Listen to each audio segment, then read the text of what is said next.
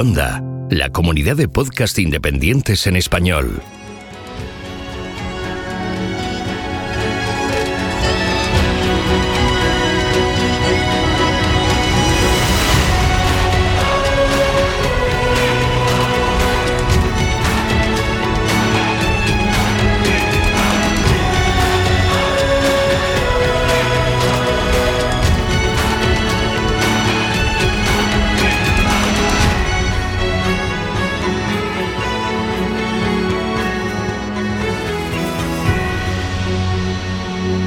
Bienvenido a GeoCastaway. Saludos geonáfragos, como veis, Carlas no me deja presentar del todo, pero bienvenidos a GeoCastaway, el podcast de geología y ciencias de la Tierra y un poco de palio también hoy. Pues nada, eh, comentaros que estamos a finales de octubre, ya en noviembre de hecho, eh, vamos un poco tarde con el podcast.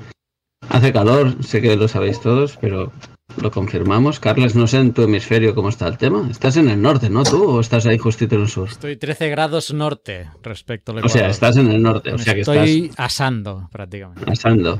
Sí. ¿Pero has notado cambios así importantes? ¿O te estás atando porque estás en la época seca, que ya es lo que toca? No, no, estamos en la época húmeda todavía aquí. Ah, estás en época húmeda. Si vino un huracán hace poco que lo hecho hizo aquí estragos.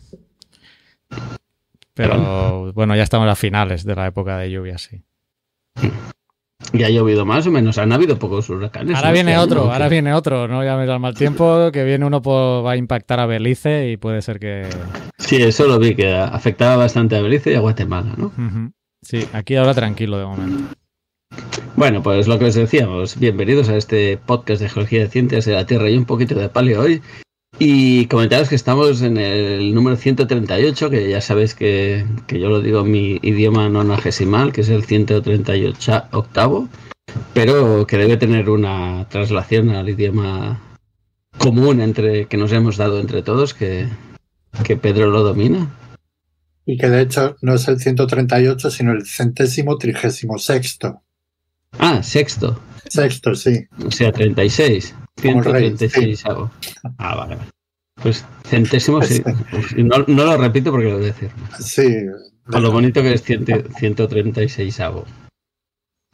Y nada, eh, como siempre, saludar al co-director del podcast, a Carlas, que ya lo habéis oído antes. Hola. Eh, representante del. ¿Qué era? El Atlántico. El Atlántico Norte. No, yo soy del Pacífico. el Atlántico, no me quites el, sí, sí, pacífico, el poder, tío. Yo, yo, soy el que domino el cotarro este con todo el follón de los misiles y tal. Y tenemos a Sara. Hola, hola a todos. Tenemos a Mario, que está en el Toledo Norte también, ¿no? Toledo Sur, pero. Toledo Sur, casi. A Pedro, que ya lo habéis oído con mi colaboración nonagesimal. Bienvenido, Pedro. Yo aquí en el centro, como siempre. Como tiene que ser, las cosas claras y centradas. Y tenemos un invitado especial que es el que nos dará esta pequeña parte de palio que decía nuestro. Normalmente la turra de, de, palio nos la dice Mario, le dejamos un ratillo ya que está aquí como becario, pero hoy tenemos una, no un becario, una cosa seria. ¿eh? Tenemos a Luis, que me estoy buscando la chuletilla para no cagarla. Pero bueno, decir que Luis Luis Collantes, ¿lo, lo digo bien, Collantes? Sí. como yo me llamo, yo me llamo Oscar Jané y todo el mundo me dice Oscar Jané y estoy muy acostumbrado a que me digan mal el apellido, entonces. Ah, mira, yo lo, acabo de descubrir, entonces. Ah, ¿Cómo me llamáis? Jané. No, Jané. Mentalmente te llamo Jané. Pues no, yo, como decía un famoso catalán, ¿no? Aquí en la y en la China popular, dijo un día Carot Rubira, no sé si conocéis ese. Aquí en Cataluña es bastante famoso ese corte de televisión. Pues yo me llamo Oscar Jané, que en catalán se dice Jané. Pero sí, todo el mundo me dice Jane. Cuando. Excepto, mira, eso. Anécdota, cuando viajaba a visitar a Carlas y otros proyectos por allá en Centroamérica, me llamaban Mrs. Jane, que también está bien. Jane. Mrs. Jane. Sí, a veces en aeropuertos me han llamado Mrs. Jane ahí por megafonía y yo al final me doy por aludido por... ¿Mrs. o Mister? Porque... Mrs. Mrs. porque Mrs., claro, Jane es nombre de... Vale, no es vale. de Ah, se pensaba que era el nombre. Vale, vale. No, bueno, eh, el, el nombre es Oscar, pero, Ya, pero no imagino que deben mirar la carta de embarque y dicen Mrs. Jane, yo qué sé. Pues, Yo les habría contestado, yo Jane, tu chita. Tu chita. Claro. Me la guardo para la próxima vez. Claro. Pues bueno, tenemos a Luis Collantes, que es paleontólogo, está haciendo un doctorado en la Universidad de Coimbra. eh, él es de aquí de Huelva, pero ya nos explicará cómo es eso de llegar a Coimbra. Y nada, comentar que, que hace cosas del Cámbrico, ¿no? Estudia bichejos del Cámbrico y los relaciona con el con el clima o el ambiente donde vivían en esa época. Así que entiendo que luego nos comentará un poquito cuál es su ámbito de estudio y al final del podcast seg- seguro que sabemos mucho de estas cosas. No tengo yo tanta fe, pero bueno, pero vale. Venga, poquito a poquito.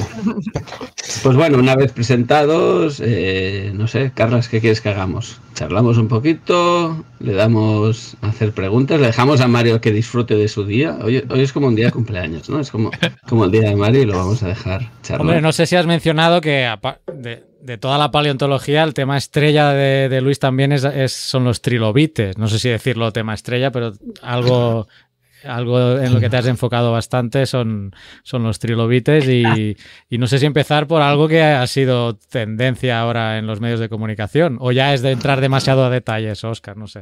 Tendencia en medios de comunicación, ¿estás Hombre. hablando de Siniestro Total y la canción de Ya no quedan trilobites en el mar? ¿o sí, e- es? eso es una y la otra es que, por ejemplo, en La Vanguardia ¿no? ha salido una noticia de, de un descubrimiento de una nueva especie de, de trilobite que normalmente no salen Cuando estudiaba me decían que si sale en la vanguardia, que eso es verdad y que se dicen que las vacas vuelan, las vacas vuelan, ¿eh? Bueno, he dicho La Vanguardia porque es el que ha compartido Mario, supongo que habrá salido en otros medios de comunicación generalista. ¿no?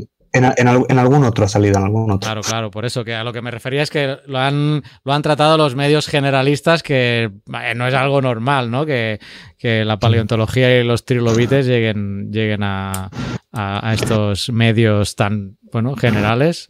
No sé, ¿tú cómo lo has vivido un poco este tema? Y no sé si Mario quieres aportarle también algo a, a- a- a que nos apoyen, eh, Luis, en, en esta explicación de, del descubrimiento de este trilobite. Nada, que nos cuente cómo ha sido el, el descubrimiento y que nos diga, por ejemplo, así a grandes rasgos que, que es un trilobite, porque habrá gente que no sepa muy bien Ah, si bueno. tenemos la idea general de trilobite, pero habrá algunas cosas que nos puedan sorprender, porque Sí, sí, vayamos a, lo- a la base, ¿no? Que es un trilobite. Yo creo que es la primera pregunta, ¿no? Bien, pues un poco para dar una definición muy generalista para todo el público, pues, bueno, pues los, los trilobites son un grupo de artrópodos actualmente extintos. Cuando hablamos de artrópodos, pues hablamos, pues, si ponemos algún ejemplo actual, pues por ejemplo, pues eh, los cangrejos, eh, las gambas, eh, los insectos, las arañas, todo ello son artrópodos actuales, pues en el caso de los trilobites eran artrópodos que vivieron durante toda la era paleozoica, ya me imagino que quien esté poco en el podcast de geología, pues eh, le sonará un poquito qué es eso de la era paleozoica. Aparecieron pues a mediados del Cámbrico inferior y se extinguen eh, a finales justo de- del periodo pérmico, pues siendo uno de los grupos pues mm, más longevos desde el punto de vista eh, geo- geocronológico de toda la historia de la Tierra, ¿no? Pues eh, 270 millones de años, que se dice pronto. Y una de las cosas por las que es- este grupo es importante es que, bueno, en primer lugar, eh, llegaron a estar eh, distribuidos a nivel mundial en los mares de todo el mundo y luego, dentro de los mares, llegaron a habitar todos los diferentes medios y submedios marinos. Por tanto, esto les convierte, eh, junto con su rapidísima evolución a lo largo del tiempo, en uno de los organismos más exitosos desde el punto de vista evolutivo de toda la historia de la Tierra. Y eso yo creo que es importante, que siempre imaginamos a estos animales a lo mejor caminando solo por el fondo del mar, en plan comiendo detritus y eso. Y lo curioso es toda la variedad que, ha- que han explotado todos los nichos ecológicos, yo creo, habido y por haber, en, tanto en partes someras como más profundas. Y todos los avances de su, de su anatomía que ha llevado, por ejemplo, los famosos ojos de los trilobites que, con todas las adaptaciones a, a los distintos medios. Y esa, esta variedad ha sido a lo largo de todo de toda su existencia, es decir, han ocupado todos los nichos, o ha habido en un momento que hubiese un declive y hubiesen desaparecido y solo apareciesen en unos, solo en unos ambientes o, o no. An- Antes de que Pues- conteste Luis, eh, explica lo que es un nicho, porque lo vas diciendo muy fácilmente. Yo, ahora que estamos en Todos los Santos, o no sé cómo se dice en castellano, la, la Noche de Muertos Sí. o el Día de Tots Sants aquí en Cataluña, pues a mi nicho me recuerda a otra cosa. Es un agujero ahí en la pared donde ponen a nuestros queridos seres ya muertos, ¿no? Digamos Entonces, que es la parte del ecosistema que ocupa un, un animal. Así muy facilito. Y otra cosita antes de contestar también. Cuando hablamos de Cámbrico, ¿nos tenemos que imaginar vida en, en todo el planeta Tierra o solo en la parte oceánica? Durante el Cámbrico, eh, todas las formas de vida se desarrollaban en el mar, al menos que hayamos descubierto por el momento. No hay ninguna evidencia de vida terrestre, animal o vegetal eh, fuera del mar eh, en el periodo Cámbrico. ¿Los trilobites solo habitaron en entornos marinos? ¿No hay, evidencia de que hayan vivido en algún momento en algún entorno fluvial o al menos en, en las aguas estas salobres de los estuarios? O... Bueno, creo que sé por qué me lo preguntas. y es a raíz de este trabajo que salió, pues no sé hace cuánto, pero hace relativamente poco, en el que pues se encontraban una serie de pistas fósiles asociadas a trilobites, pues en, una serie de sedimentos asociados a, pues, a deltas fluviales y demás, ¿no? Pues digamos que mm, y de ahí se sacaron una serie de interpretaciones como que los trilobites ya pues salieron de la Tierra, ¿no? Y empezaron a conquistar el mundo. No, realmente o sea, lo que demuestra ese artículo y lo que tengo certeza que demuestran sus autores es que esos trilobites tenían eh, cierta flexibilidad en lo que es la salinidad del medio, que aunque generalmente sean mayormente marinos de agua salada, eh, aunque también hay ciertas evidencias de eh, aguas más salobres y demás, pues también pues que se pueden encontrar evidencias de, des- de desplazamiento de estos trilobites en, pues, en, en sedimentos deltaicos, ¿no? En, o sea, pues un poquito eh, medio de transición, por decirlo de alguna manera. Sí, así a la manera más o menos como algunas gambas actuales que, que viven en unos entornos y ponen los huevos en, en aguas menos salobres o más salobres dependiendo de su... Y además supo- no lo tengo muy claro, porque la verdad es que es una época que desconozco bastante, pero supongo que en el Cámbrico los ríos serían ambientes bastante hostiles. Al no haber vida en tierra, la, la dinámica del río sufre mucho. No tiene Bueno. plantas que, que aminoren las laminaciones y todo eso. Y Cabe, No sé cómo- cabe dec- es, el- en lo referente al tra- a trabajo este, eh, tengo certeza de que Cámbrico no es, pero no me acuerdo exactamente de qué periodo. Creo recordar, no sé si eran sedimentos ordovícicos o devónicos, pues seguramente cualquiera de los dos, porque son como los dos más estudiados dentro del Paleozoico, pero cámbricos no eran. O estoy al menos 95% seguro de que no eran.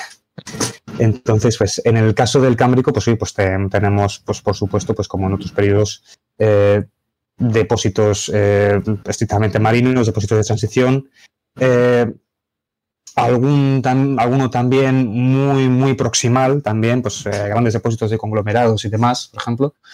Pero, pero en fin, pues como en casi todos los periodos eh, podemos encontrar sedimentos y, digamos, y depósitos correspondientes a diferentes tipos de, de ambientes medios. Y cuéntanos más o menos con quién convivían los, los trilobites, qué otra fauna y flora se encontraban en, en el medio para, para más o menos para ubicarlos en su en el contexto. ¿Tenían Pues, dinosaurios, por ejemplo, al lado o no?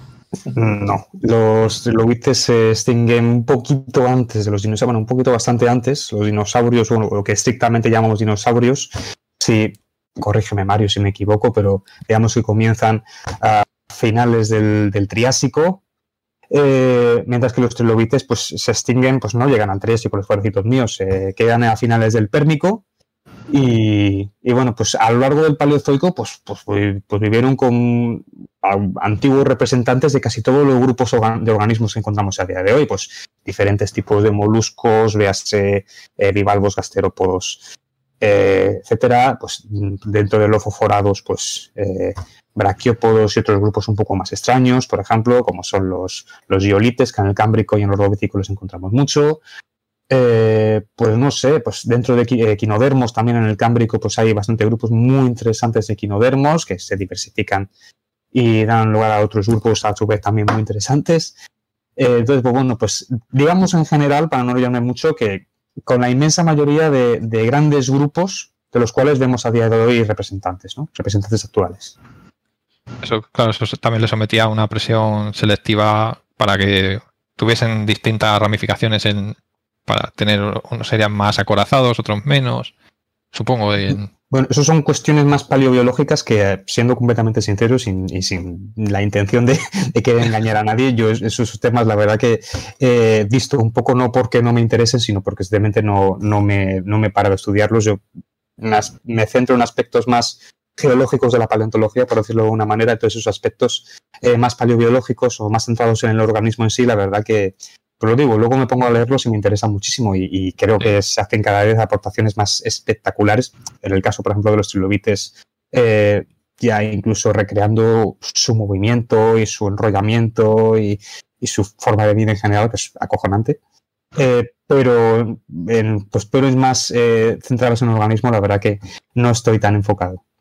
Y esto me interesa lo que comentabas, que pienso que es una cosa muy interesante y para el público en general a veces se escapa un poco. ¿Cómo a través de un bichejo, ¿no? por decirlo de una manera así llanamente, eh, llegamos a entender cómo es la geología de ese momento, ¿no? Que entiendo que es lo que dices que a ti te interesa.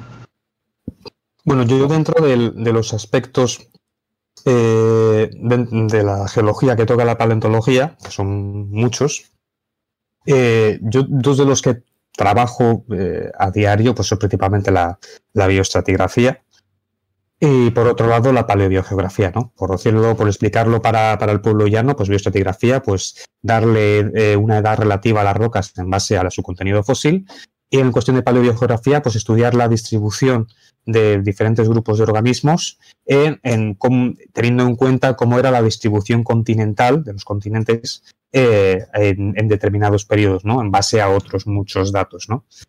Eh, entonces, bueno, pues en mi caso particular, pues estas dos eh, ramas de la, tanto de la paleontología como la geología, pienso que son fundamentales en, ambas disciplinas.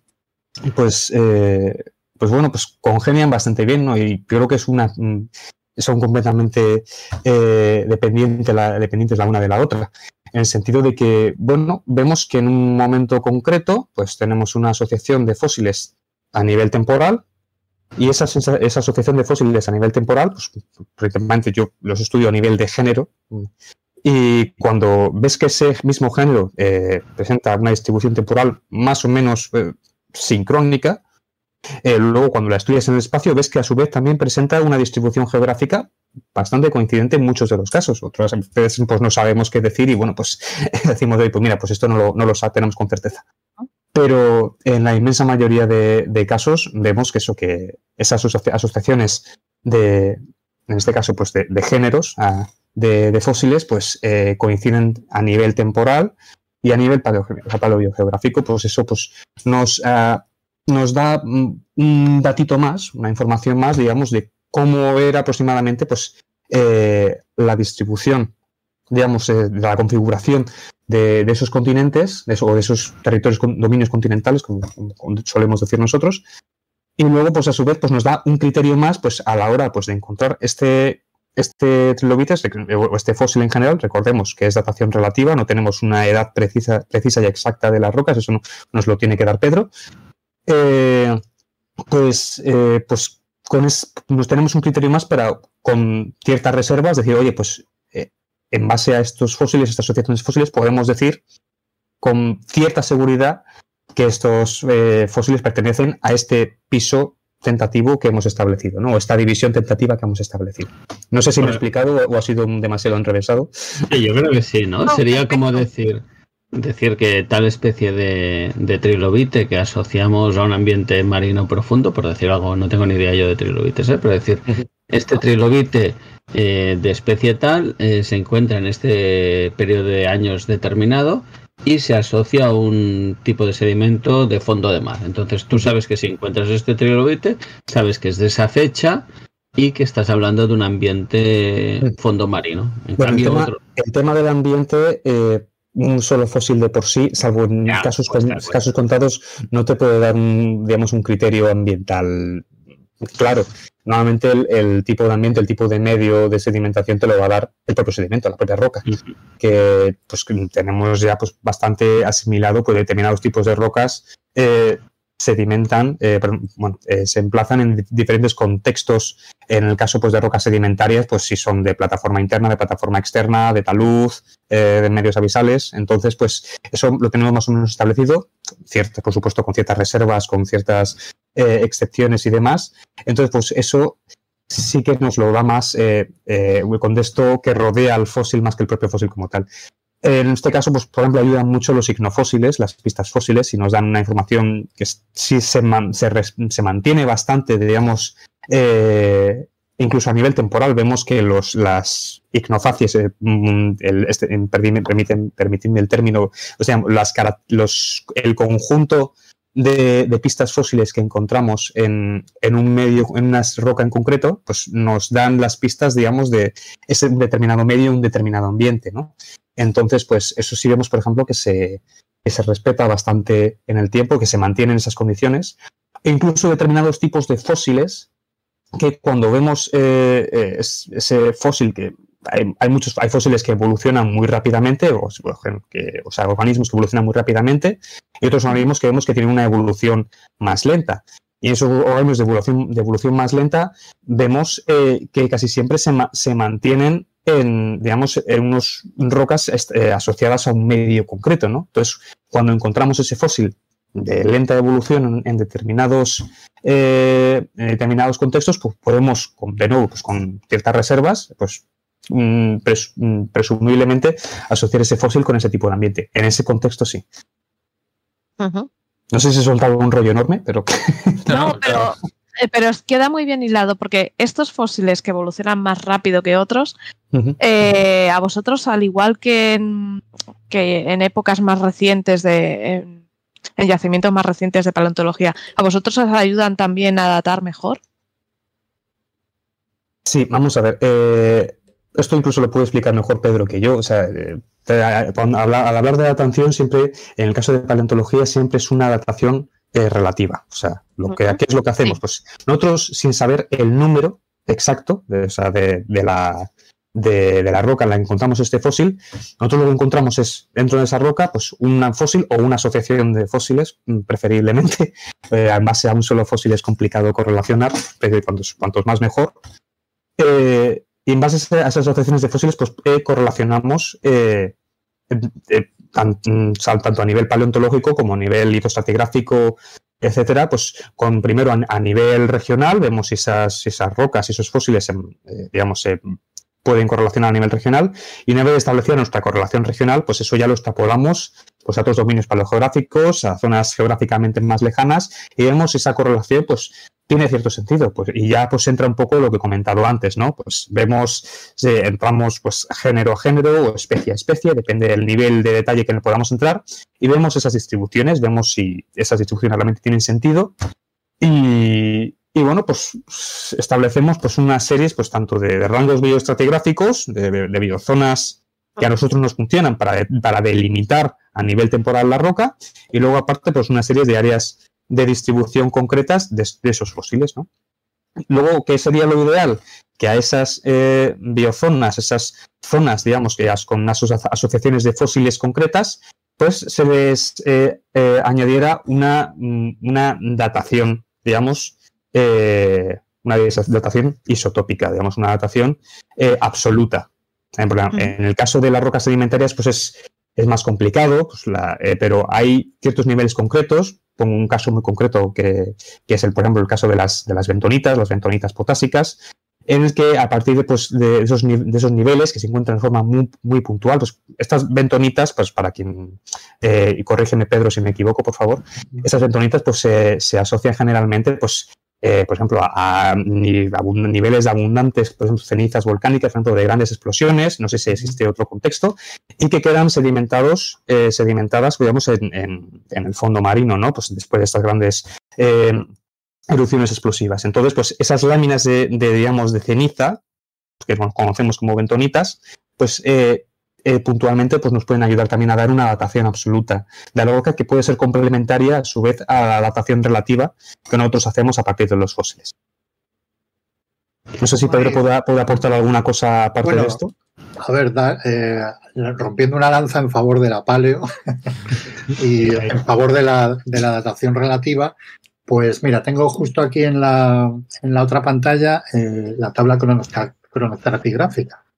Y, a ver, es, es muy llamativo que la, los nombres de los, de los periodos, de los pisos y de todo eso eh, se, se, crearon o se, se, se, propusieron mucho antes de que hubiera eh, dataciones absolutas. O sea que digamos que, que el, el armazón del tiempo geológico ¿eh? fue, fue construido partiendo de, la sucesión de diferentes fósiles a lo largo de todo el registro estratigráfico. Y bueno, el punto que tiene la, datación absoluta es que efectivamente, eh, pues eh, utilizando esos niveles que dice Luis de, bentonitas, que son Bentonitas es un, una, es un mineral, como, dice, como dijo él, de, de, potasio que posiblemente venga de la, de la alteración de feldespato potásico. Feldespato potásico es un mineral que es eh, característico de rocas eh, ígneas ácidas. ¿eh? Entonces, en este caso, como son niveles muy finos, se interpreta que son rocas ígneas ácidas volcánicas, que es donde, donde más posibilidades hay de encontrar circón. ¿eh? Entonces, bueno, pues tú eh, eh, coges esos niveles de, de, bentonitas, buscas los circones y con unas técnicas especiales, que no son las que usamos todos los demás, sino que son muy particulares para poder extraer de ese circón la edad más, más, más precisa que se pueda, ¿vale? Si os fijáis, si vais a la tabla cronostatigráfica que tenéis en la, en la web, pues los errores de los clavos dorados eh, a veces son de, 0,1, o sea, millones de años, que eso es una, una precisión, vamos, impresionante. O sea, no, no, no se hace en laboratorios normales. Hay muy pocos laboratorios que sean capaces de alcanzar esa precisión. Entonces, bueno, pues eh, teniendo esa suerte y como si veis la cantidad de clavos dorados que hay a lo largo de toda la, de toda la tabla eh, cronostratigráfica, pues veréis que, que, bueno, que no son tan poco abundantes, ¿no? A mí lo que me llama mucho la atención ahora que, estamos aquí es, el cámbrico que, yo recuerdo que cuando lo estudiaba yo era inferior, medio y superior y poco más, o sea, no había... Eh, ahora está lleno de, de, series y, de, y, de, y de edades sobre todo que no tienen nombre. O sea, eh, pone estadio 2, estadio 3, serie 2 y luego los nombres así más o menos eh, normales, pues son todos chinos. O sea, el, Cuidado que estás tocando fibra, Pedro. estás tocando fibra. Sí, sí. Entonces, bueno, pues eh, sí, a mí me da muchísima pena que, que, joder, todos los demás pisos, todo, o sea, en el arcaico hay nombres, o sea, pero en el cámbrico no, me parece, me parece muy triste, o sea, me da muchísima pena eso. Bueno, pues precisamente ahí es donde entro yo. Esos, eh, si ah, tú miras la, tabla cronoestratigráfica internacional, verás una, una serie 2 y esa serie 2 compuesta por un piso 3 y un piso 4.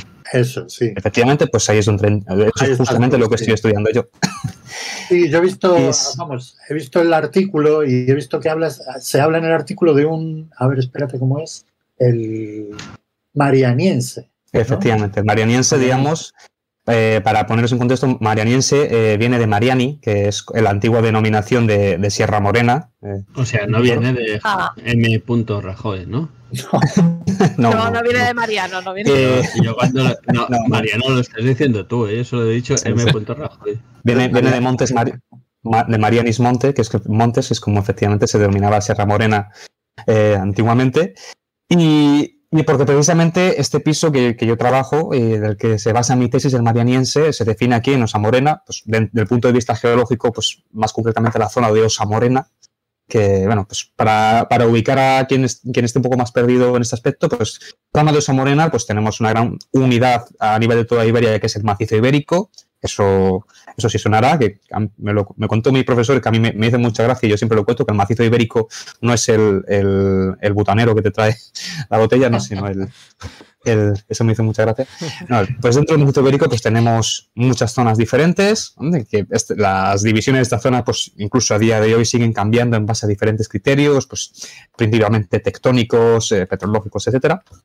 Y bueno, pues dentro de estas zonas, pues yo trabajo con una, que es la zona de Osa Morena, Mm, hago aquí un pequeño, un pequeño anexo. Es, actualmente hay quien no considera la considera zona de Osamorena. Se habla de una zona de Galicia Osamorena y se habla de un complejo de Osamorena. En fin, no voy a entrar en, esos, eh, en esas pajas mentales. que nos quedamos con zona de Osamorena, que es lo con lo que nos ha funcionado hasta ahora.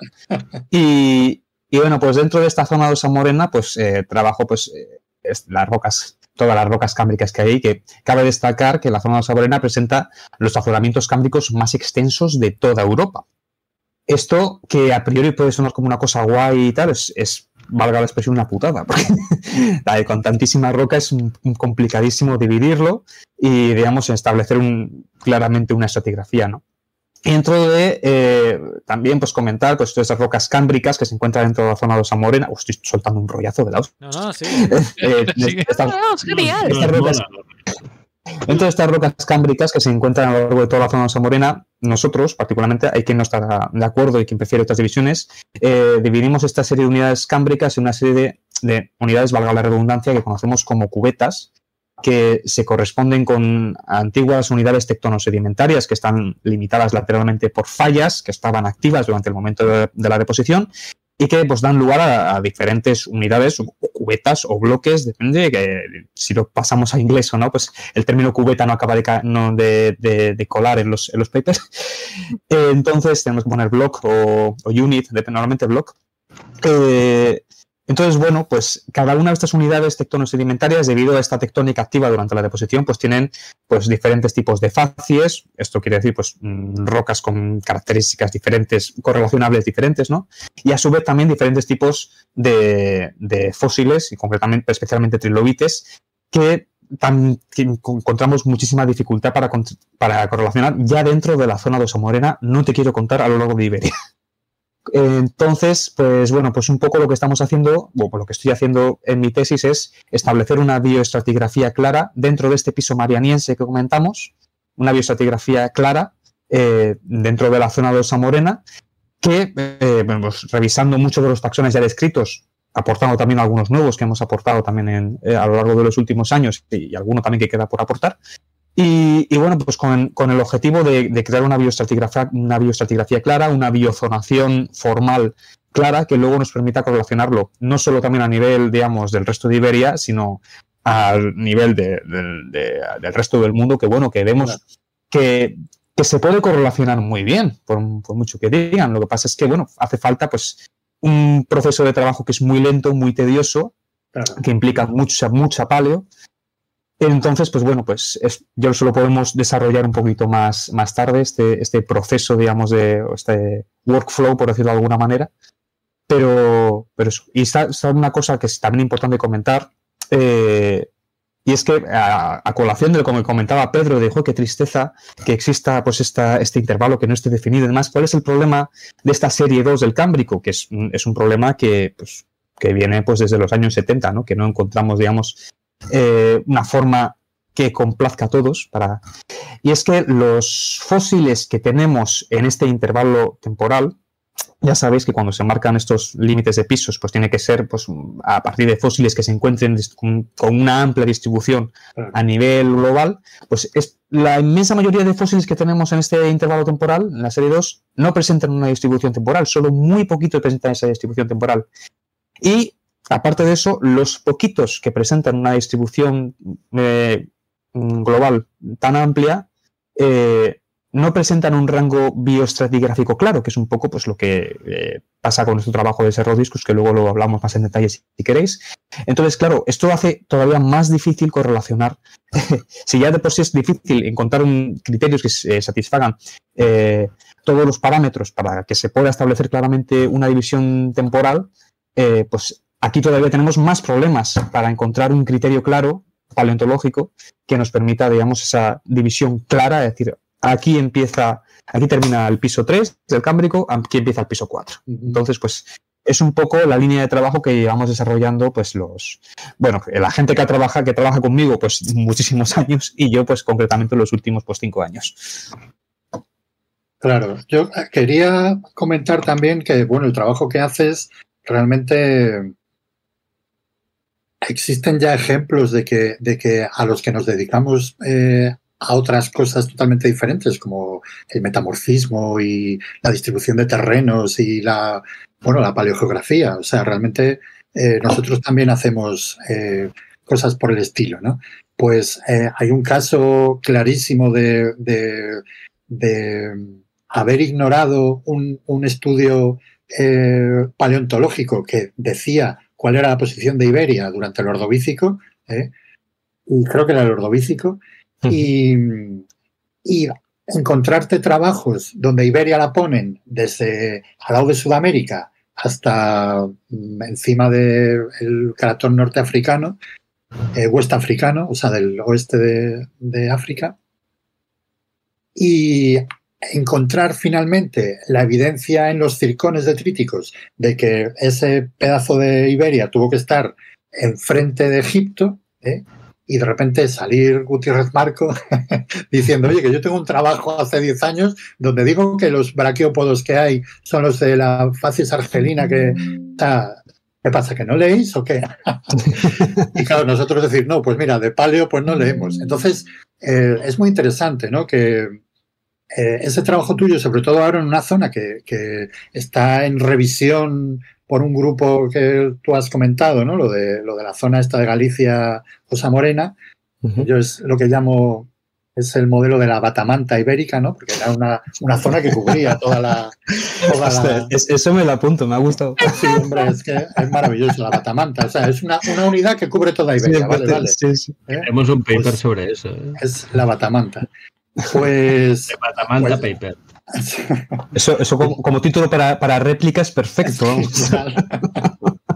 pues sí, yo creo que es, muy interesante, ¿no? Porque la paleo puede dar, evidentemente, si tienes eh, información en Galicia y tienes información en Osa Morena, pues, eh, bueno, no te queda más remedio que, aceptarla, ¿no?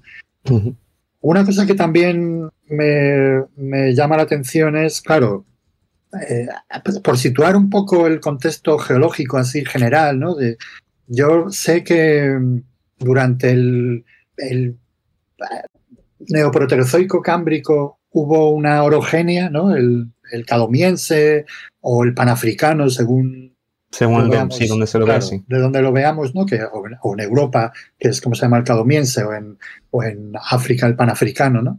Que digamos que era, era eh, digamos, el norte de Gondwana, ¿no? De este paleocontinente antiguo eh, que estaba eh, siendo subducido, o sea, tenía una subducción en, el norte, ¿no? Y se formaron, pues, lo típico que se forma en una zona de subducción, aparte de, de metamorfismo, pues hay vulcanismo y todo eso, ¿no?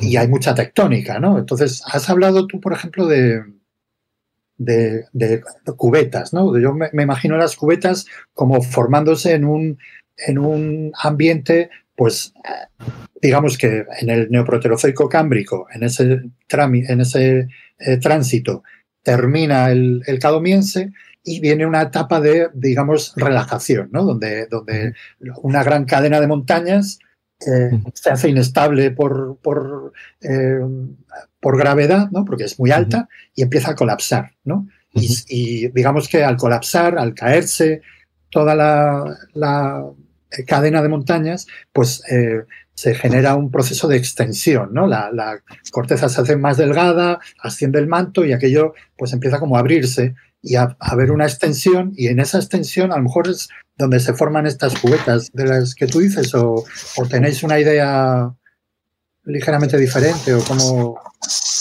Sí, perdóname que es que me, estoy quedando sin batería. Ah, vale. Que efectivamente lo que comentas, eh, bueno, eso no es una cosa que yo que haya hecho yo ni mucho menos, eso eh, lleva estudiado pues eh, desde antes de los años 90, que eso pues un módulo como el que tú comentas, pues está publicado por el profesor Eladio Liñán. Perdóname que no aparezca en pantalla, que estoy aquí poniendo el, cargador. Eso pues lo publicó en su tiempo los, los profesores Eladio Liñán y. Pues, no, eh, eh, ¿Cómo es? Y Cecilio Quesada, perdón que no me salía el nombre. Cecilio, Quesada. Y eso, y ellos cuando hablaban de, la, del cámbrico de Osa Morena, hablaban del, del rifting phase, ¿no? Del rift phase, eh, de la fase de rifting, digamos. Y es que, efectivamente, el registro estratigráfico que vemos del cámbrico, de la, a menos de, estas, del sector de Huelva, y bueno, también, y también del sector de, digamos, en, en todo el cámbrico de, de, de. Digo en Huelva porque es que por ahí lo tenemos muy bien, muy bien, eh, muy localizado. Eh, vemos pues una serie, un registro eh, estratigráfico y sedimentológico y, y, luego también petrológico, que pues, de repente pues pasas de tener pues, unas pizarras así pues un poquito más someras y demás a tener eh, pizarras realmente profundas, eh, mm, digamos, sedimentos digamos, profundos, para tener directamente encima eh, niveles de piloulabas. O sea, que todo el mundo sabe dónde se forman estas piloulabas a, día de hoy, qué contexto geotectónico nos dan esas piloulabas, ¿no? Y luego, pues, cómo va siguiendo esa serie con, con efectivamente, ahí Oscar la ha puesto, ha puesto la guinda, eh, pues, y luego veréis cómo continúa esa, esa, serie estratigráfica, pues que efectivamente eso nos está contando una fase de rifting dentro de la, de la zona somarera, como, como ilustraba Pedro. Por otra parte, eh, y por complementar un poco también lo que decía Pedro, eh, en este contexto, digamos, de subducción a, a finales del precámbrico, principios del cámbrico, incluso em, vemos también no solo no uno, sino varios intentos de, subducción abortados de dentro del Cámbrico. Por ejemplo, eh, hay un caso muy conocido en la Sierra Norte de, Sevilla, bueno, a caballo entre Sevilla y, Extremadura, no sé, sí creo que Extremadura, sí, Extremadura, es que como, está el limítrofe con Extremadura, eh, no sé, eh, pero sí, es entre Sevilla y Extremadura, la unidad de Loma del Aire, pues, eh, bueno, esa, esa, unidad pues, ha tenido pues, eh, muchas interpretaciones a, lo largo de la, de, la corta historia geológica de, del estudio geológico, digamos, de, España. Pero, por ejemplo, ahí se, los, los, últimos trabajos apuntan a que hay no, no una, sino varias fases de subducción de intentos de subducción, pues con diferentes niveles pues, de, esas andesitas características, digamos, en contextos de subducción. Eh, luego lo vemos también un poco más por abajo, pues con el caso de la, de la, formación mal cocinado en, también en la zona de Osa Morena, que también se interpreta como ese, ese intento de subducción abortado eh, a finales del precámbrico. Entonces, y, bueno, pues entonces pues tenemos varios niveles de, ese, de ese, estilo que, que, nos habla un poco del contexto que, que iba introduciendo Pedro, ¿no?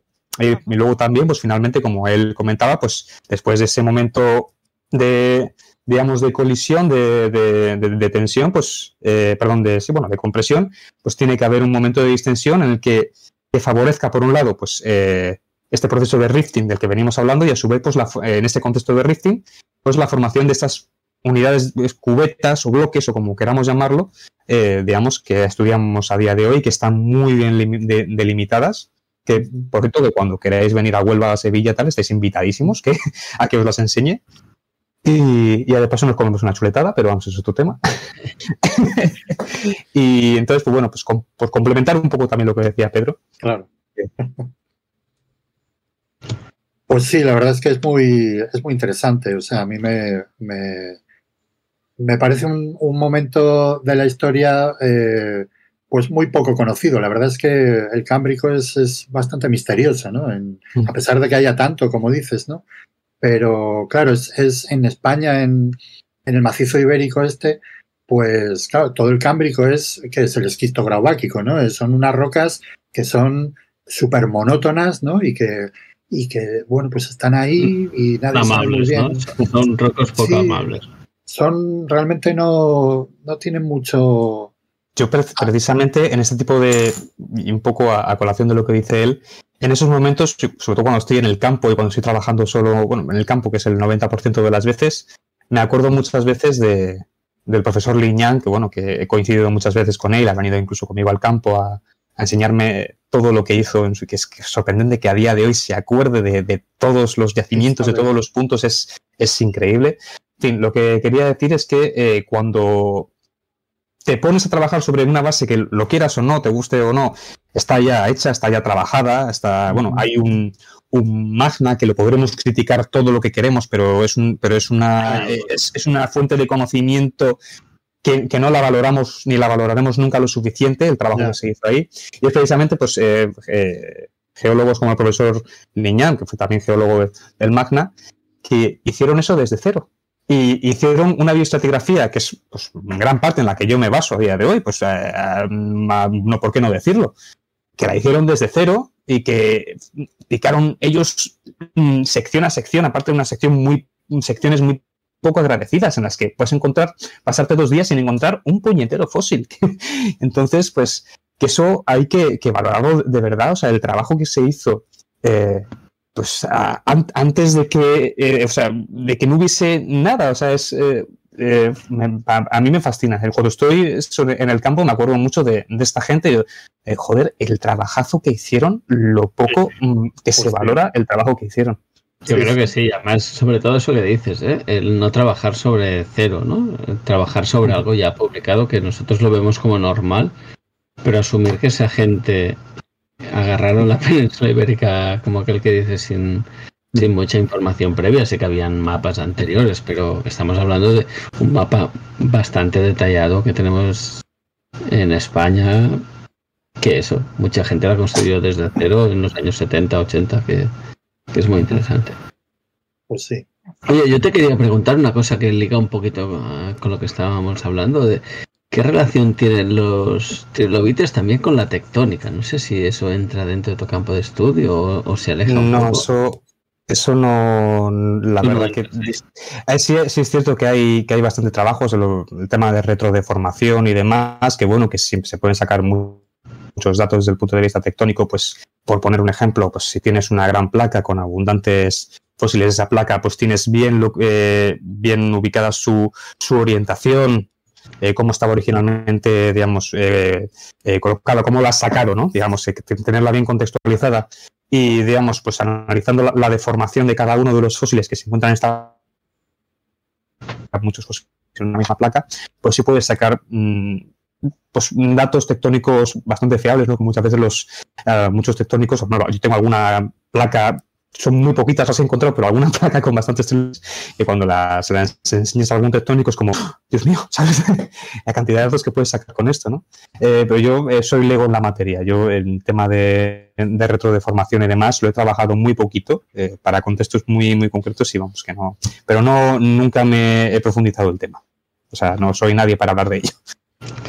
más que nada era para poner así en relieve eso, ¿no? Que la, a veces la tectónica y la la paleontología parecen ramas muy separadas, pero que tienen sus puntos de encuentro, ¿no? Y, eso, con los trilobites a veces se estudia esto, la, forma que tienen cuando, están afectados por una deformación de la roca, pues esa deformación de la roca también afecta al trilobite, al fósil en sí, ¿no?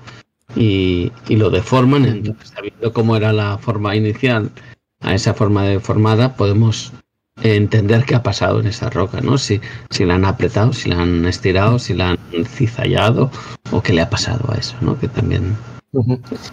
lo, primero es decir que no sé si es a mí, pero te me estás cortando muchísimo o, es mi internet. Eh, pero eh, respecto a esto, eh, hay trabajos muy interesantes, por ejemplo, del, del cámbrico del Himalaya, pues ya de por sí pensamos en el, en el Himalaya, orogenia alpina, o sea, cómo cómo tiene que estar deformado lo que, se encuentra ahí. Pues hay trabajos muy interesantes de, retrodeformación de trilobites del Cámbrico del Himalaya. los puedo compartir también pues, si, si os interesa, digamos, para, echarles un ojo.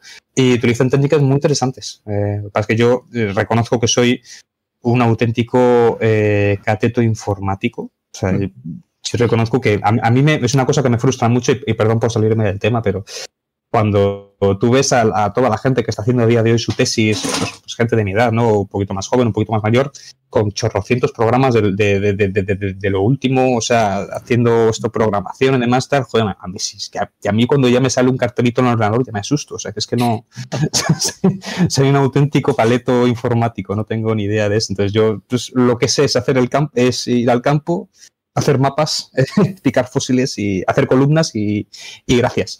Entonces, bueno, ahora pues me salió un poco del tema, pero bueno, para, para ilustrar un poco mi... Tranquilo, se te entiende. A raíz de lo que dices, eh, me acuerdo que cuando eh, sacaste esta nueva especie lo, lo, explicaste en algún ayuntamiento en, o en la zona de trabajo donde estabas, ¿no? y, Efectivamente. ¿Cómo te lo planteaste? ¿Cómo, cómo tras, que es una parte importante ¿no? de la investigación, como aquello que tú estás descubriendo o analizando o aportando a la comunidad científica, cómo lo trasladas a la población de esa zona, ¿no? Es más, te diría, eh, si me permites, yo creo que es lo más importante. A mí, por ejemplo, mm, algún colega en confianza y demás me critica, joder, macho, estás todo el día compartiendo todo lo que, pregonando todo lo que haces en, en las redes sociales y demás. De, es que si para quien no te, para quien no te vea, no existes. Entonces, tú publicas un trabajo en Nature o en Proceedings of the Royal Society of su, puñetera madre, y si no le das tú mismo bombo, si, si, tú mismo no pones en valor lo que has hecho y explicas cuál es la importancia de lo que has hecho, no lo lee ni Dios. Se queda no le pero es, es así, salvo que encuentres la cura definitiva para el cáncer o, o la vacuna del SIDA, pues eh, no, no, lo va a ver nadie, ni, nadie va a saber tu nombre. No, y no solo eso, también está la importancia de contárselo a la gente que está, que es ajena a la ciencia, trasladar tus logros o tus descubrimientos a la persona de a pie. Eso es lo bonito, eso es lo que, lo que hay que compartir, compartir lo que, lo que a ti te gusta, lo que tú has conseguido con esfuerzo con todo el mundo. Efectivamente. Y, aparte eso tiene otra ventaja también. Estás poniendo en valor regiones eh, donde estás excavando y lugares que muy poquita gente conoce. A mí, por ejemplo, un, caso, eh, en relación a este tema, un caso muy particular y que a, mí pues me, produce muchísima satisfacción, es el, caso de, Cañaveral de León, que quien me siga un poco en, Twitter, pues me habrá visto poner aproximadamente 25.000 fotos y todo de, Cañaveral de León. Es un pueblo que adoro, con el que tengo una relación maravillosa, tanto con su alcaldesa como con la gente que es un pueblo muy pequeñito, tiene 400 habitantes, que está en la parte más septentrional de la, de la provincia de Huelva, en la, de la, Sierra de Aracena, o sea, es justamente en la frontera con Badajoz, lo último de lo último. Un pueblecito ahí entre montañas, preciosísimo, lo recomiendo encarecidamente para quien vaya a la sierra, muy, muy recomendado. Y bueno, pues es un pueblo pues, al que yo empecé a ir porque había una serie de yacimientos, uno de ellos que encontró eh, nuevo mi amigo Ignacio Garzón y a cual empecé a trabajar y luego pues otros ya descritos, ¿no? Que también pues tenía que, revisar y a ver si encontraba material. Bueno, pues yo llegué ahí y, y bueno, pues verá, pues, hablando claro, un zumbao. O sea, un tío que estaba al lado de una carretera pues picando rocas. Yo me acuerdo que aparte la primera vez que fui fue gracioso porque era eran navidades eh, no, no era Navidad, o sea, sería un 20 o 21 de, diciembre. Y claro, pues yo siempre iba a comer al mismo bar, el, bar que hay en el pueblo. Y ese día justamente coincidía que había una, comida de, pues creo que era de exprofesores de ahí del colegio, del, pueblo, y pues con otra gente, ¿no? Y me me decía, muchísimas, ¿por no que hay un tío ahí al lado de la carretera que está ahí con un martillo picando, yo qué sé, que está picando? Claro, claro no, no, veían que yo estaba ahí sentado al lado. Pues yo creo que está picando nueces, que está a gusto picando nueces, ¿no? Pues, no, pues eso lo que está haciendo es haciendo un agujero debajo de la valla para llevarse los cochinos, verás tú. O sea, yo, estaba. Tuviste que intervenir. Tuviste que intervenir, ¿o no? no, no, no, para nada. Yo, estaba para mí comiéndomelo para mí, pero vamos, pero descojonado de risa. Y, y, bueno, pues a, pasé de eso Ah, bueno, pues eh, a raíz de unas comunicaciones de un congreso que, fui, pues oye, pues mira, se lo envié a la alcaldesa, oye, mira, hemos hecho esto, eh, mm, que de fósiles del pueblo y demás, ya empezar a, a ver una mayor relación, oye, pues te damos alojamiento para que para que puedas venir a trabajar, no te gastes el dinero en alojamiento, te damos una ayuda para la comida y demás. Eh, la gente del pueblo, bueno, tengo, la gente del pueblo tengo anécdotas preciosas de, de, todo tipo. Y, y, bueno, pues al final, pues ya cada vez voy para allá, o sea, saben tu nombre, tus apellidos, te conocen, saben lo que, saben lo que haces, saben lo que has hecho.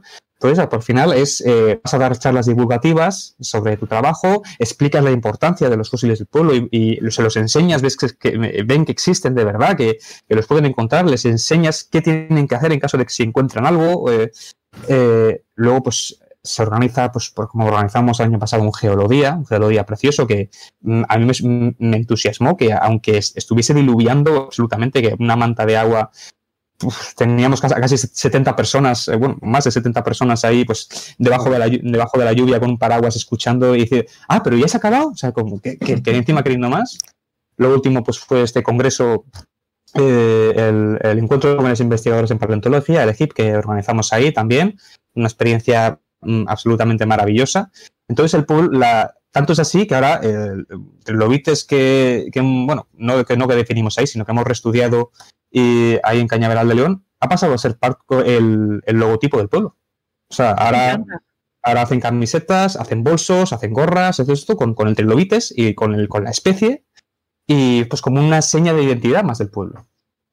Entonces, pues ese, ese claro, he vivido toda esa transición desde cero hasta ahora, pues bueno, pues eh, un pueblo que, bueno, pues es una referencia en paleontología ahora. No solo por ese trilobite, sino ya, ya, lo era de antes por, muchos otros fósiles que, bueno, pues se han, han, ido saliendo, pero que, vamos, en este caso en particular, pues fue por, por este trilobite en cuestión. No, no, y sobre todo esto, destacar la importancia de lo que decíamos, ¿no? De, trasladar tu investigación al día a día del pueblo, ¿no? Al, conocimiento de la gente de ahí, que, se, que sepan por qué alguien está estudiando estas, estas rocas, ¿no? O porque hay un zomba, como decías, ahí picando piedras a pleno sol, a lluvia, haciendo... Y que, que entiendan el, el, porqué de la importancia de eso, ¿no? De por qué hay alguien que se desplaza a este sitio a estudiarlo, ¿no? Que, es, que eso yo creo que es una de las partes, como decías, no sé si la más importante, pero una de las importantes de, la ciencia, ¿no? De trasladar el, sentido de esa investigación o ese estudio. Yo creo finalmente que si no comunicamos lo que publicamos, mm, el trabajo se queda ahí. Y yo creo que es. En el caso de paleontología, creo que ha sido uno de los. Eh, de aquí a. De, de, un tiempo a esta parte ha sido un poco como la, la tumba de la paleontología, eh, ¿no? Pues se salen cosas increíbles, eh, fósiles espectaculares, yacimientos espectaculares, pero hay gente que se piensa que hacer divulgaciones esperaba que venga Antena 3 o Telecinco a que te viste por tu macro descubrimiento, ¿no? Eso. Tienes que, mm, valga la expresión, tienes que ponerte el culo a veces. Eh, tienes que, hacer el, tienes que hacer el esfuerzo, oye, pues divulgar un poquito lo que has hecho. Y oye, ¿cómo vivís dentro del mundo de la paleontología eh, que haya como alguien que llama tanto la visión, eh, la atención, perdón, que son los dinos, ¿no? Eh, la gente que os dedicáis a otros bicharrajos existentes ahí. Vas, a tocar un vas, a tocar un tema sensible y no sé quién verá esto, pero Oye, los trilobites están arriba, ¿eh? También. ya te decía, tiene una canción, ¿no? digamos, dentro de un, top, de un top 10 entraría en el top 10, te lo compro, sí. Bien, con el tema particular de, los dinosaurios, que es la, comidilla de siempre, ¿no? El, tema de siempre. Bueno, en, el tema de los, dinosaurios, eh, yo creo que la, mayor queja, voy a decirlo así, o la, mayor crítica que, tenemos es siempre, eh, por ejemplo, está, cuando es que estamos ahora? En, bueno, en noviembre, ¿no? Va a terminar el año. A lo largo de este año, 2022, eh, eso Mario seguramente nos lo puede decir, ¿cuántas especies de dinosaurios han descrito? No, no sé, pero bastantes. Es que todos los años cae, vamos, casi todos los meses aparece alguna. O sea, no, no, no, no, he contado, ¿eh? O sea, no, a lo mejor meto la pata, pero haciendo, así haciendo grandes números, entre 20 y 30 hmm. especies de dinosaurios nuevas. o sea, solo que eso. Y esto. Perdona, siempre hacemos la broma con Mario, que cada mes ah, decimos, bueno, ¿y la noticia del meteorito de este mes cuál es? Porque cada mes hay un nuevo Ah, artículo sí, bueno, del meteorito y la extinción.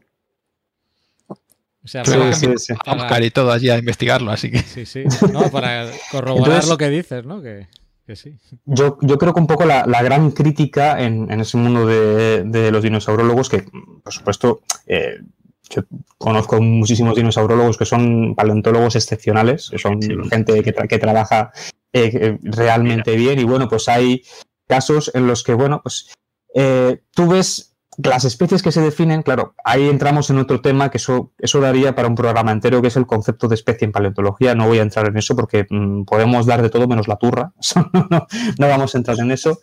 Pero bueno, teniendo claro el concepto de especie que tenemos en paleontología, que por lo general lo que trabajamos es con morfoespecies, con caracteres morfológicos, eh, claro, hay que tener en cuenta eh, pues, cómo definimos las especies en, en paleontología, claro.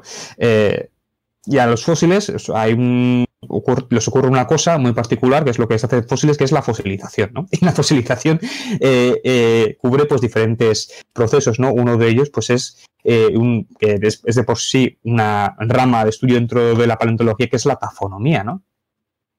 ¿Cuáles son todos los procesos que sufre el, fósil desde que el bicho muere o parte de- del bicho se cae o la hojita cae al suelo hasta que, eso, hasta que lo sacamos con el martillo y lo encontramos, ¿no? Que que es todo lo que ha sufrido ese.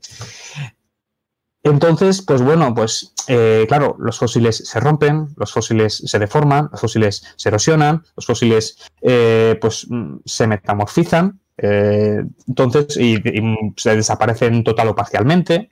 Entonces, pues bueno, pues todo eso pues afecta a la morfología del fósil.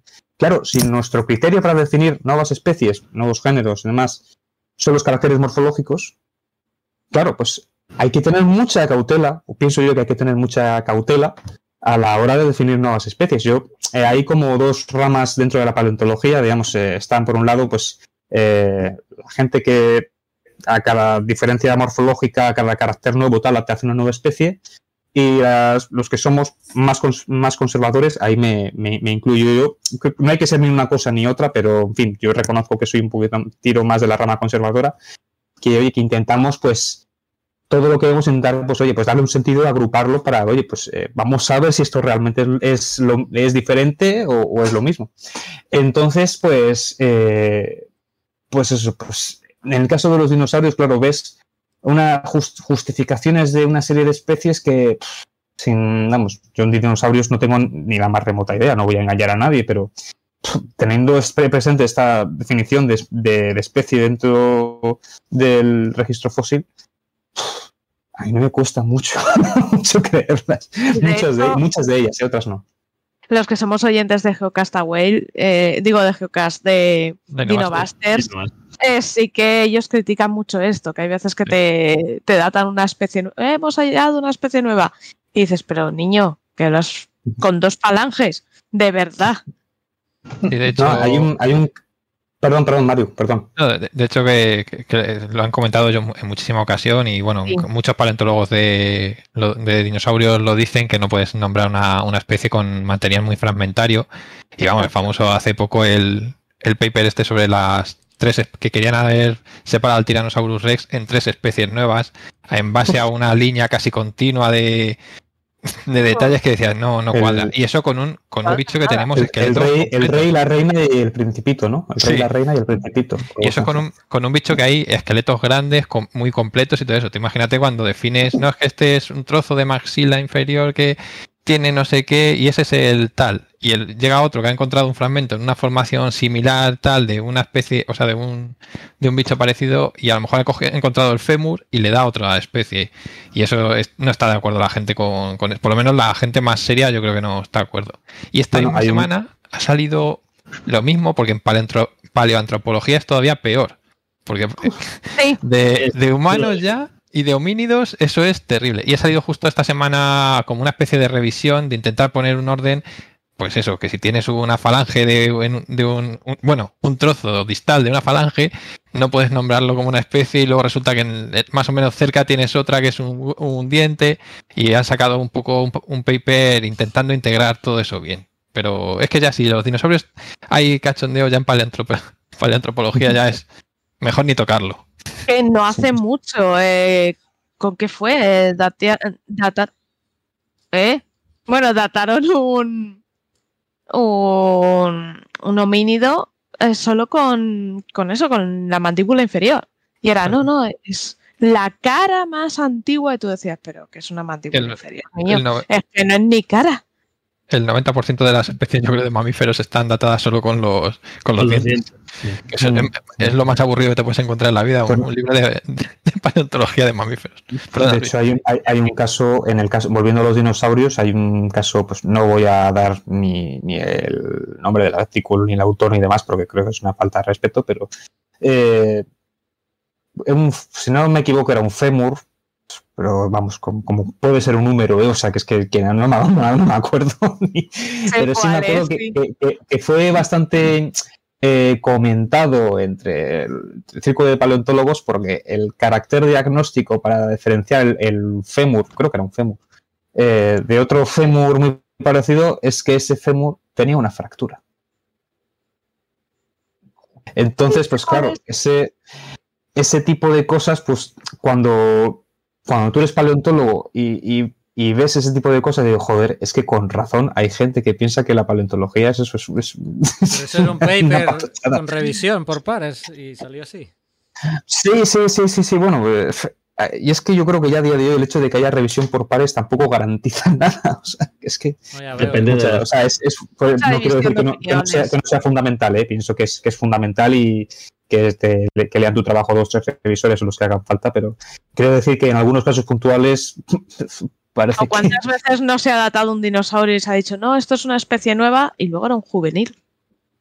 Es que tienes que tener toda genética porque si no, no, te sirve de nada. De tal manera que, por ejemplo, en paleontología ocurre una cosa que, que muchos, o creo yo por lo menos, que muchos especímenes que son que están a lo mejor de la sistemática antigua y no se han metido en matrices todavía. Entonces, como depende mucho de lo que vea cada uno, pues esto está torcido hacia la derecha, el otro no, es que este el crocante de aquí. Y como es mucho, también tiene una parte subjetiva que hay que tener mucho cuidado, pues una labor que sería muy cansada es la, toda esa, sistematización. Y claro, eso se está haciendo yo creo ahora, es cuando se está empezando a intentar meter un poco más de, orden, pero bueno, queda mucho por delante, yo creo. Ahí no dirás. Claro, de, hecho, eh, un poco en, relación a este tema, eh, cabe destacar que en la antigua escuela, pues eh, te estoy hablando pues a los años 60, 70, en la antigua Unión Soviética y en China, cuando tú eras un estudiante de doctorado de paleontología y definías nuevas especies, te pagaban un extra. O sea, es que, claro, entonces dime tú si eso no es criterio suficiente como para describir 20 especies nuevas si hace falta. Entonces, claro, uno de los problemas que hemos tenido eh, cuando se me ocurrió la brillante idea de hacer la revisión de este trabajo de Cerro Discus, uno de los grandes problemas es la sistemática.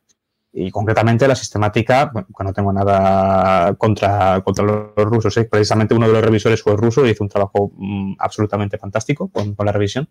Y, pero claro, te ves trabajos en los que se describe una especie, ya una especie de trilobites eodístico que ya pues es chiquitita, o sea, y lo, que, lo que habrá pasado ese, ese pequeño fósil a lo largo de su historia con un solo espécimen. tema del espécimen está roto. O sea, a lo mejor tiene la, tienes la mitad del cefalón o la mitad del pigidio. Entonces, claro, pero ¿qué pasa? Es que no tiene la glabela un poquito más abombada que el, que el vecino. Entonces, joder, pues, discúlpame, pero que no considere esto. Entonces te, encuentras, pues en el caso de ese robiscus que, hemos tenido eh, para comparar una treintena de especies. Entonces, pues es un poco pues uno de los principales. ¿eh? Tú no recibes bonus por, nuevas especies, no, recibes eh, bonus extras. No, no, no, no. queda, queda.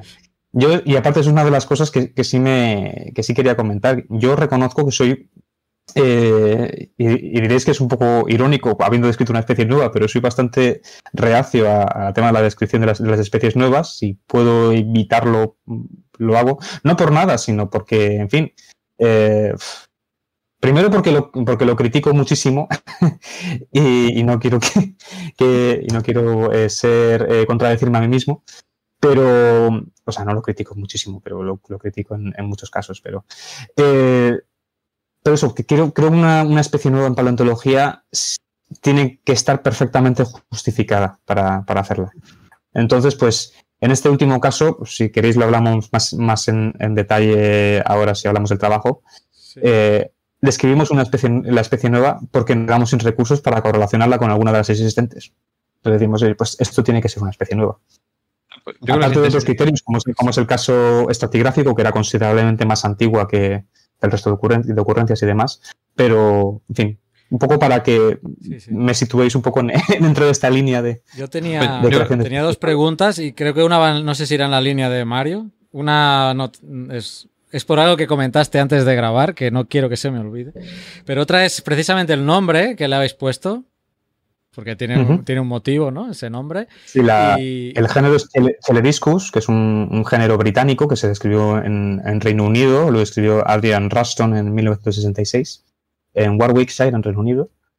Y la especie es Garzoni, que está dedicada a, a mi amigo y compañero Ignacio Garzón, que pues, me gustaría hablar un poquito de Ignacio Garzón, y es que es un Ignacio Garzón, pues entró conmigo en la carrera, eh, pues no quiero que me, que me pegue, porque realmente no, no sabía su edad, pero eh, creo con, con cerca de 50 años entró conmigo, y es un geólogo absolutamente eh, pasional, o sea, probablemente la persona que más me ha enseñado de geología eh, y de paleontología en mi vida. O sea, él entró conmigo, pero él entró siendo ya geólogo, o sea, él tenía una serie de conocimientos, él había estado años buscando yacimientos, eh, solo- no solo paleontológicos, aparte el tío es un aficionado a la mineralogía y demás, el tío contro- controlaba de cartografía, controlaba de estratigrafía, o sea, tenía una base pues, que, bueno, pues que no tienen, ni, con perdón, pues ni muchos profesores que, que han impartido.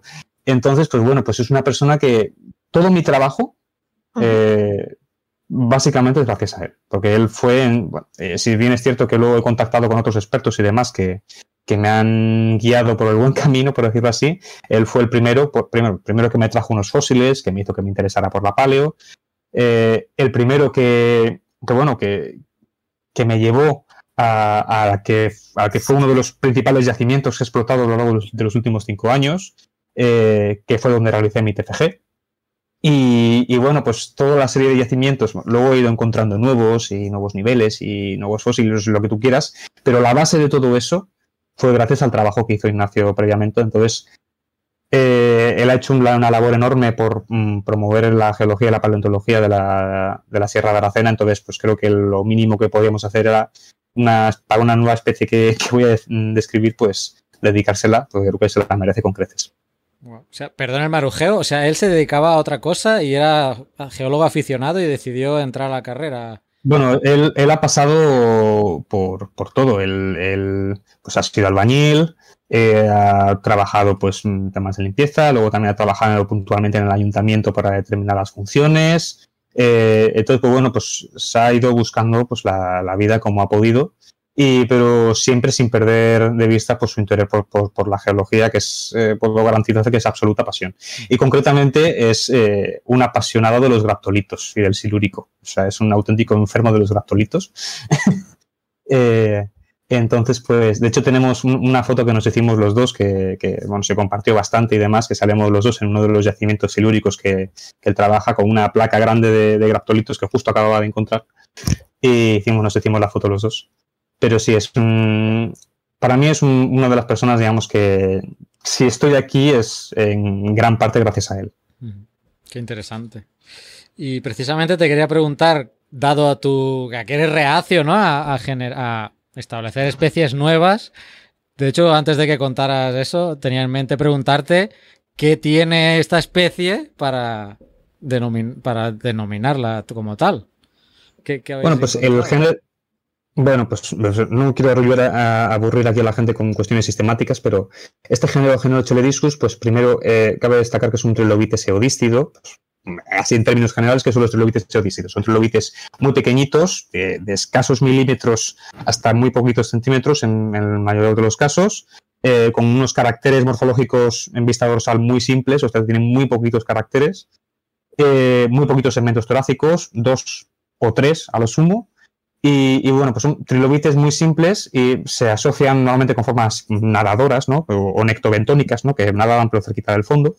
Y, y luego, pues desde el punto de vista bioestratigráfico son importantísimas porque mm, presentan una distribución a nivel mundial, son los que presentan mayor distribución. Entonces, por eso, en el, caso de esta serie 2 que comentábamos antes, episodio 3 y 4 del Cámbrico, son fundamentales eh, porque nos permiten establecer correlaciones mucho más fuertes, porque vemos que están distribuidos de forma sincrónica por muchos dominios.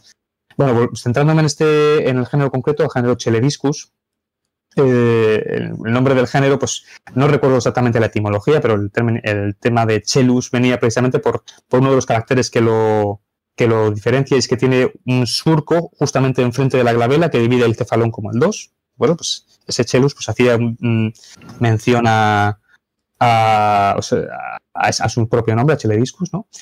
Y entonces, pues sí que vemos el, ese trilobites pues tiene por un lado eh, la glabela pues dividida pues en dos lóbulos, ¿no? Un lóbulo anterior, un lóbulo anterior. Esto es la especie tipo, la especie original de, Reino Unido, que luego ese carácter pues lo, vemos también en eh, pues también en Terranova, lo vemos también en, en, otros puntos, ¿no?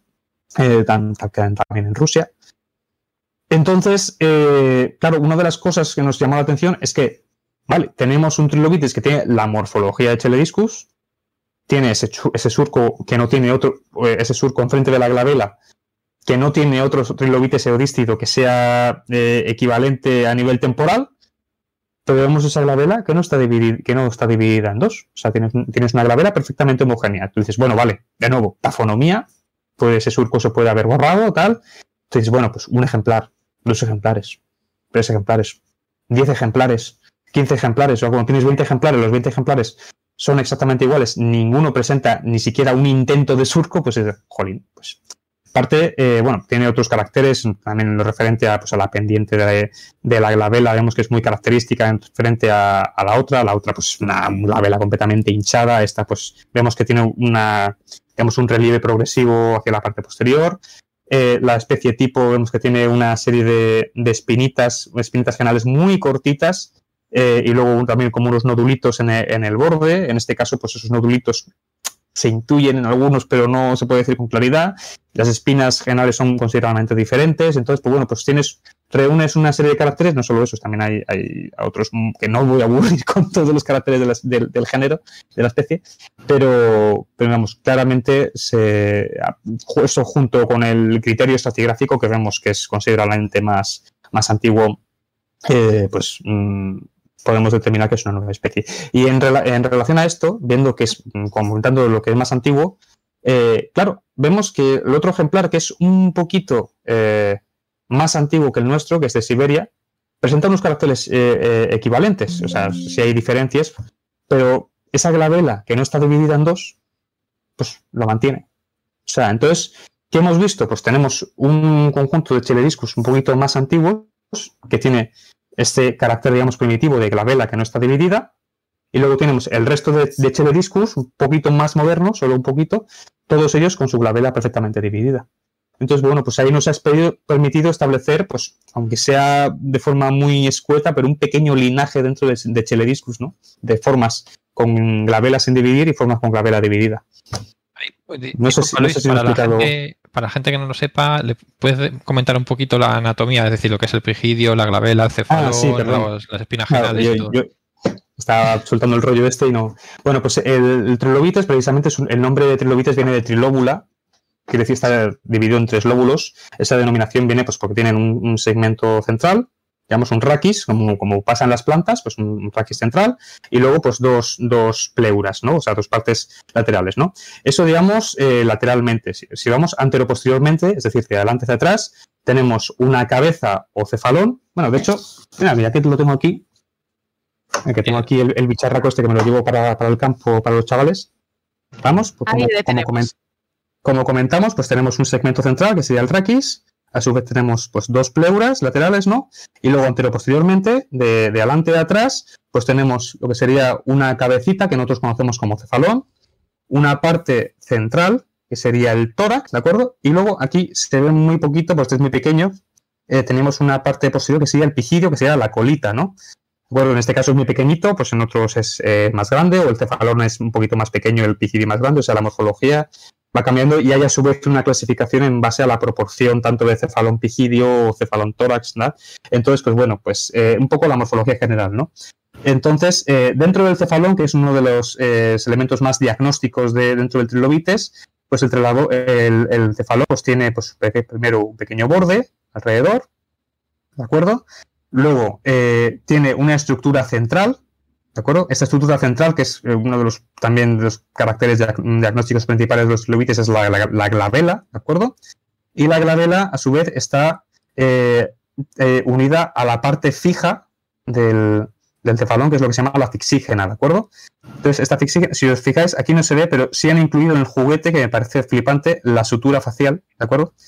Los, los trilobites, eh, cabe destacar que son artrópodos y los artrópodos eh, crecen por un proceso llamado ecdisis, que es de muda, y, se, y siguen creciendo, digamos, pues eh, podríamos decir eternamente, ¿no? No eternamente, pero vamos, que de forma continuada. Entonces, pues cuando se les queda el caparazón pequeño, pues ese caparazón, pues, pues esa serie de fracturas, esa serie de, digamos, de, líneas de sutura, pues se separa, y entonces pues sale el nuevo, el nuevo trilobites, ¿no? El, nuevo artrópodo. Pues en este caso, pues la parte que quedaría por dentro de la estructura sería la fixígena, ¿de acuerdo?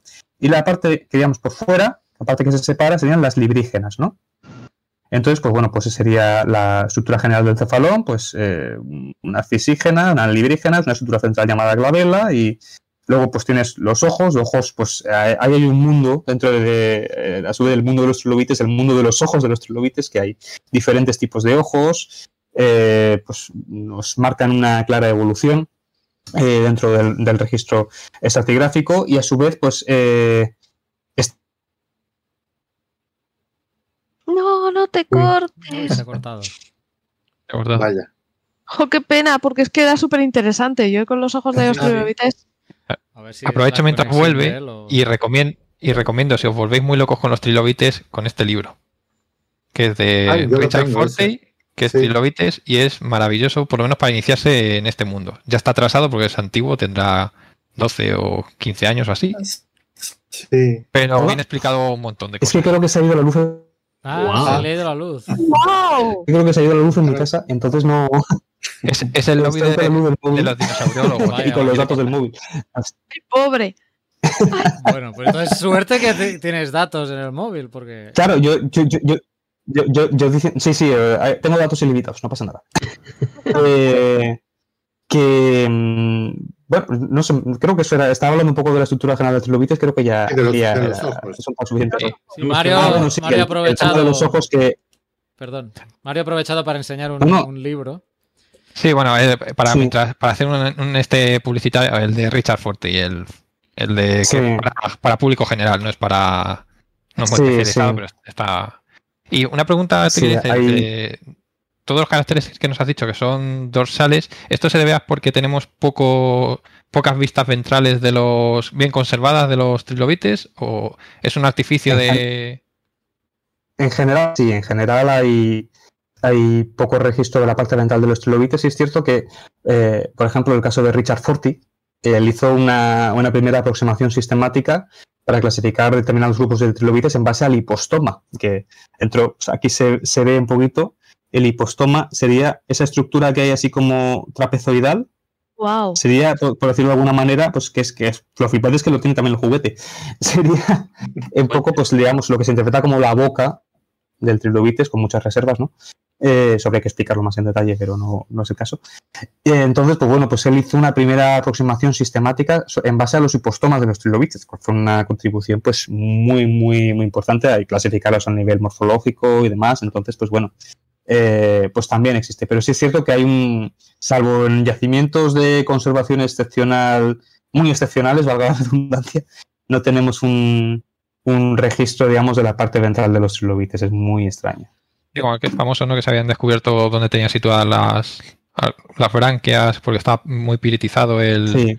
Sí, hay, un, hay una serie de, trilobites del, del, grupo Lorraine en Nueva York. Que es el, hay un trilobites con, con, concretamente que es muy comercializado, por otra parte, hay mucho coleccionista y, y bueno, pues por es muy famoso que es Triar, Triartus seatoni, el Triartus Tony pues es eh, pues una de las cosas eh, particulares de, de que aparece peritizado completamente, ¿no? que es absolutamente precioso, espectacular.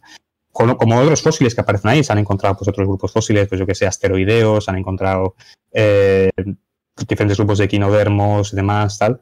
Pero el caso particular del trilobites es pues, muy espectacular porque está peritizado y además eh, preserva eso, pues la estructura ventral, ¿no? Las, los apéndices, los micropoditos, eh, las branquias, o sea, incluso en esto, en este yacimiento, en el grupo del grupo Lorraine de Nueva York, eh, se encontró, pues, no sé si fue un ejemplar o varios ejemplares de, de Triarctus eatoni con huevos, o sea, y, con la estructura, digamos, en la que, en la que en teoría almacenaba los huevos, que a su vez dio pie a que, bueno, pues otra serie de, una nueva serie de, investigaciones, otro nuevo, eh, no me sale el término, otra nueva mm, línea de investigación con, digamos, en base pues, a, las estructuras que presentan los trilobites para almacenar sus huevos, ¿no?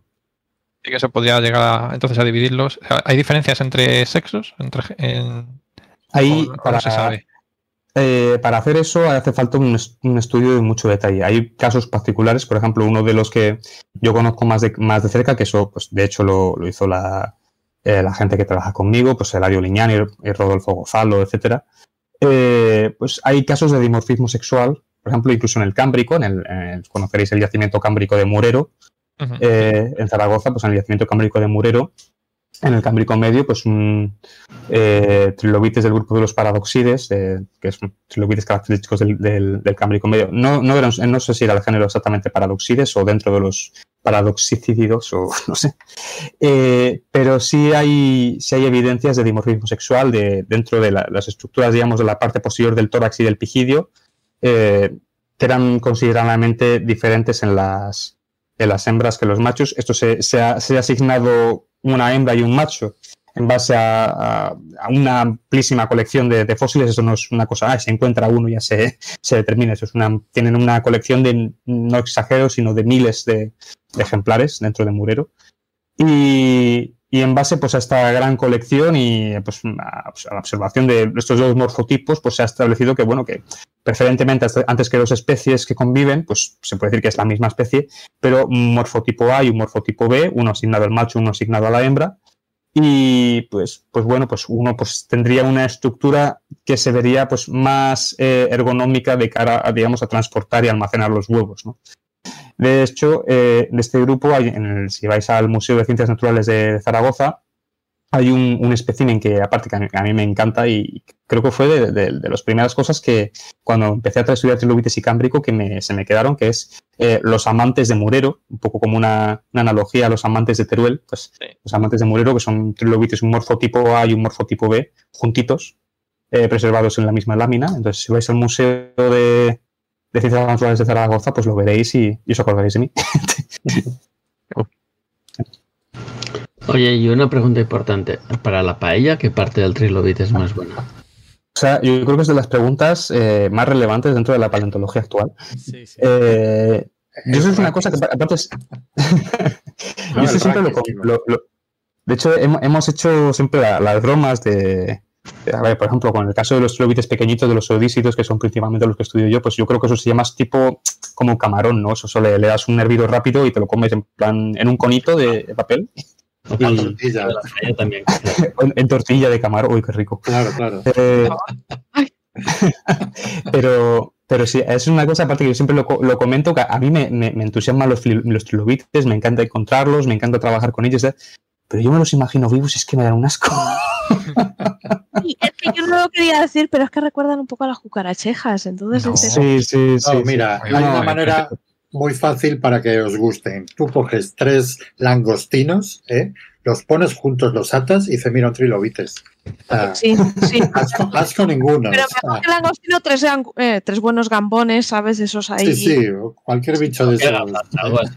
Oye, me, me, me, está dando Pedro ideas, buenas ideas divulgativas, ¿eh? sí.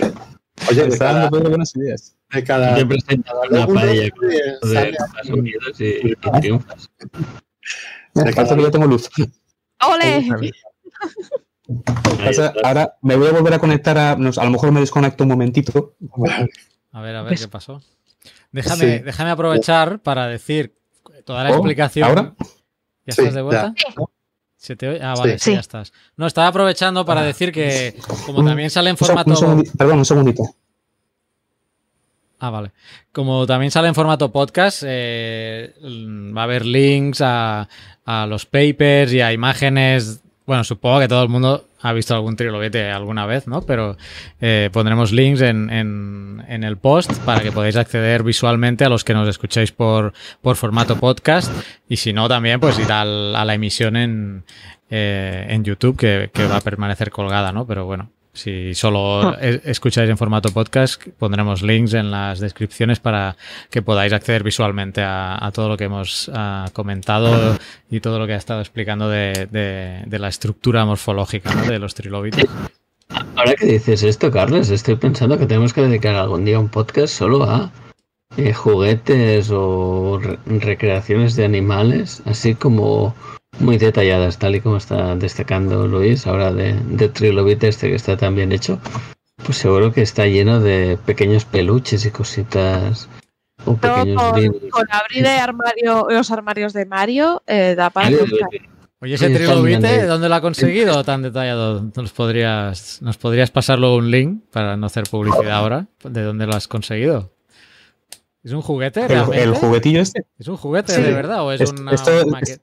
Es que esto, sí, esto es un juguete, esto es un juguete real. Esto lo que pasa es que me lo regaló mi directora. Pero yo que. Entonces, pues no, no sé exactamente. Es eh, de colecta.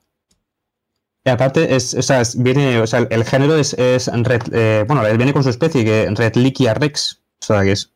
Y es que Que con hace, hace buenos bichos. Pues sí, bueno, vamos, en, entre lobites, vamos, pero chulísimo. Muy buena. Y yo me- incluso me lo llevo muchas veces al, ca- al campo con los estudiantes, pues cuando, para mostrar un poco lo que es el trilobites, pues bueno, pues sale- sacas un trilobites y, y hablas un poco, pues mira, pues lo que has encontrado es una glavela, lo que has encontrado es un- una librígena, ¿no? Entonces, pues, Claro.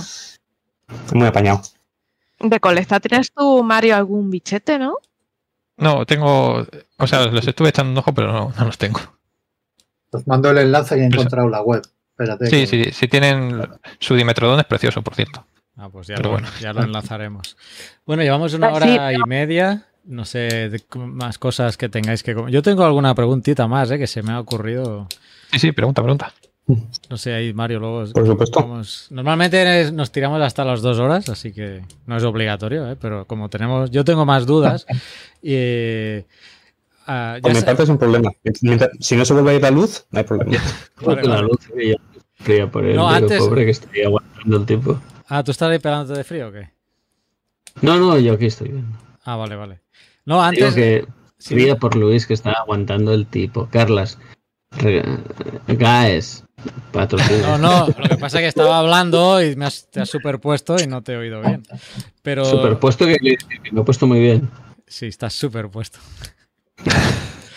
Este es el humor de Geocastaway, Luz, así vamos. Antes de grabar, Me gusta, me he mencionado la explosión, la, he mencionado, o tú mismo has mencionado, lo de la explosión cámbrica, y has hecho así como guiño, guiño, eh, comitas, comitas, eh, que nos no sé, porque se habla mucho de la explosión cámbrica, que es el periodo donde aparecieron, y ya quiero ligarlo para que te explayes aquí lo que quieras sobre, no hemos hablado de la extinción de los trilobites, que nos puedes, co- que no creo que fuera gente haciendo paellas, ¿no? Porque Nunca se sabe. No, ¿eh? hay, bueno, pues a lo mejor hay, hay negacionistas de la extinción permotriásica y te dicen que ya existían humanos y que te- se Bueno, extinguieron. O sea, a día de hoy te puedes, te puedes encontrar. debe haber, cosa, ¿no? debe haber. Optimistas de la playa no hay, ¿eh? eso está claro. Debe haber, teniendo en cuenta que hay los terraplanistas y etcétera, Sí, etcétera, sí. no quiero entrar, pues debe haber Bueno, gente primero- que hable de, de la extinción de los trilobites haciendo paellas. Bueno, en, cuan- en cuanto a la primera parte de la pregunta, que es la que más me toca, en tema de la, de la explosión cámbrica, eh, claro, primero hay que, hay que eh, explicar un poco el contexto en el que surge eh, esa expresión, ¿no? Y claro, cuando, cuando Darwin propone este concepto de la, de la evolución natural, uno de los mayores problemas que presenta es que cuando atiende a- al registro geológico, que ya había un registro digamos, paleontológico importante dentro de- del Paleozoico. De hecho, ya entonces se habían descrito pues, muchos de los pisos, eh, digamos, de- del Paleozoico, pues, creo que no sé si la, la inmensa mayoría. Entonces, claro, uno de los, de los problemas que se encuentra es que, claro, pues no se explica o no es capaz de explicar cómo pasamos de repente del precámbrico, donde no había, en aquel momento no se había encontrado absolutamente nada, y pasamos al, al cámbrico, yacimientos pues tipo Barges Shale, que es un poco el, el culpable, digámoslo así, de, eh, digamos, de esta terminología de la explosión cámbrica. Eh, y bueno, pues eh, vemos que mm, pasamos de un momento en el que no tenemos absolutamente nada al que tenemos pues, una explosión de vida Mm, valga el término, en el que tenemos pues, una diversidad, pues en el caso, por ejemplo, de Barge Shale, pues de cientos de especies, de todo tipo de grupos y, demás. Entonces, claro, eh, eh, aquí hay que analizar varias cosas, ¿no? Primero es eh, el ejemplo, digamos, que se suele poner habitualmente de, explosión cámbrica. Voy a utilizar el término pues, en, ese contexto para, que se entienda, es, por ejemplo, Barge Shale. ¿no? Barge Shale, cabe destacar que como, aunque se venda mucho como esto, explosión cámbrica además, Varicel es un yacimiento del cámbrico medio. O sea, hay todo un intervalo de tiempo de, millones de años ahí que, que, se obvia en la inmensa mayoría de los casos y bueno, y se habla pues esta explosión de la vida y demás tal, pero oye, que, que no, que no, que, o sea, que hay antes hay, hay cosas, poquitas, pero hay, ¿no? bueno, poquitas. En el caso del Cámbrico inferior, si hablamos de Lagerstatten, de yacimientos de conservación excepcional, pues tenemos, pues, pues en el caso de China, pues eh, cada año te encuentran uno nuevo, ¿no? Son, son los dinosaurios del Cámbrico, ¿no? Cada año es un, un, yacimiento de conservación excepcional. Entonces tienes Shenyang, que es probablemente el más, el más conocido, la fauna de Kaili, eh, la fauna de Fulu, o sea, tienes una serie de yacimientos eh, espectaculares. En, Siberia, en, perdón, en, en, Groenlandia tienes Sirius Passet, también un, también un yacimiento de conservación excepcional con organismos de cuerpo blando, demás, también muy conocido.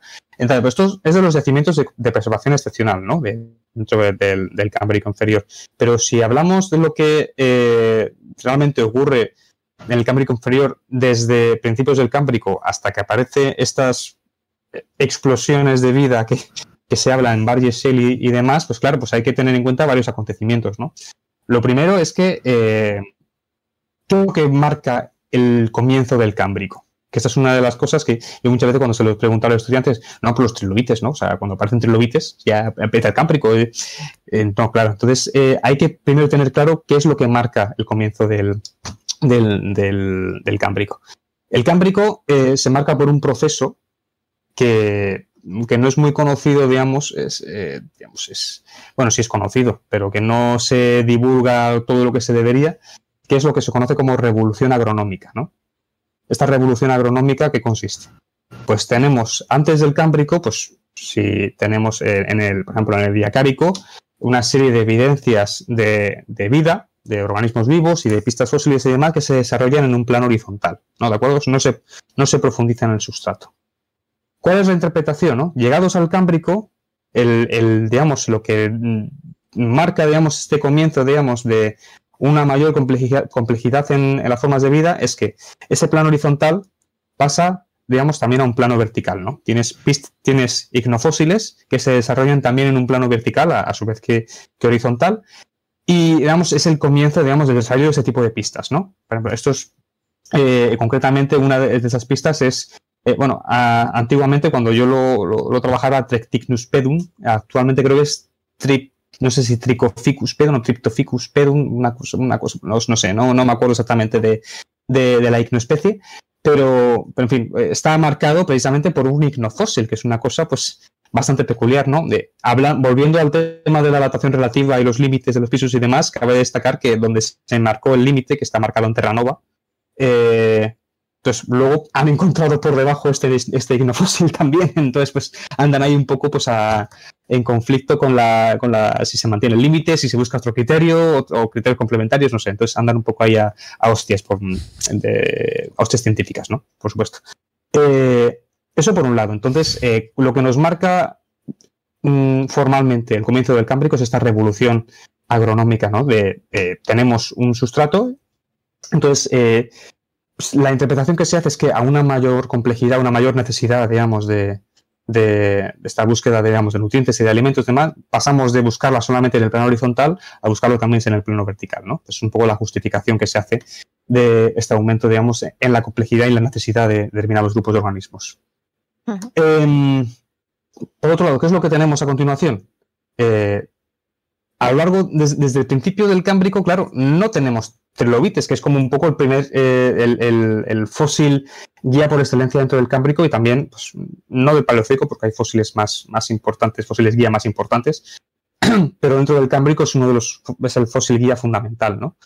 Entonces, en aquel momento todavía no tenemos trilobites. Entonces, pues ahí tenemos un intervalo de tiempo de cómo demonios lo datamos. ¿no? Pues ahí aparece una figura de un grupo de fósiles eh, a modo de cajón desastre, o sea, no tiene validez taxonómica, es lo llamado los small shelly fossils, los literalmente pequeños fósiles con concha. Fíjate tú si se lo ocurraron en aquel momento.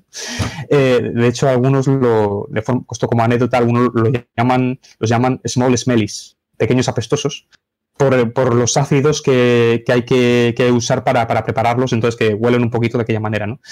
Eh, entonces, pues bueno, de hay eh, las primeras etapas del Cámbrico, las adaptaciones que tenemos son en base a, estos small cell fossils, digamos, pequeños grupos de afinidad incierta, pues pueden ser fragmentos de artrópodos, pueden ser eh, pequeños moluscos, pequeños braquiópodos, etcétera, que digamos, todos en conjunto y por pequeñas asociaciones, pues se hace esta primera bioestratigrafía de, de las, primeras etapas del Cámbrico.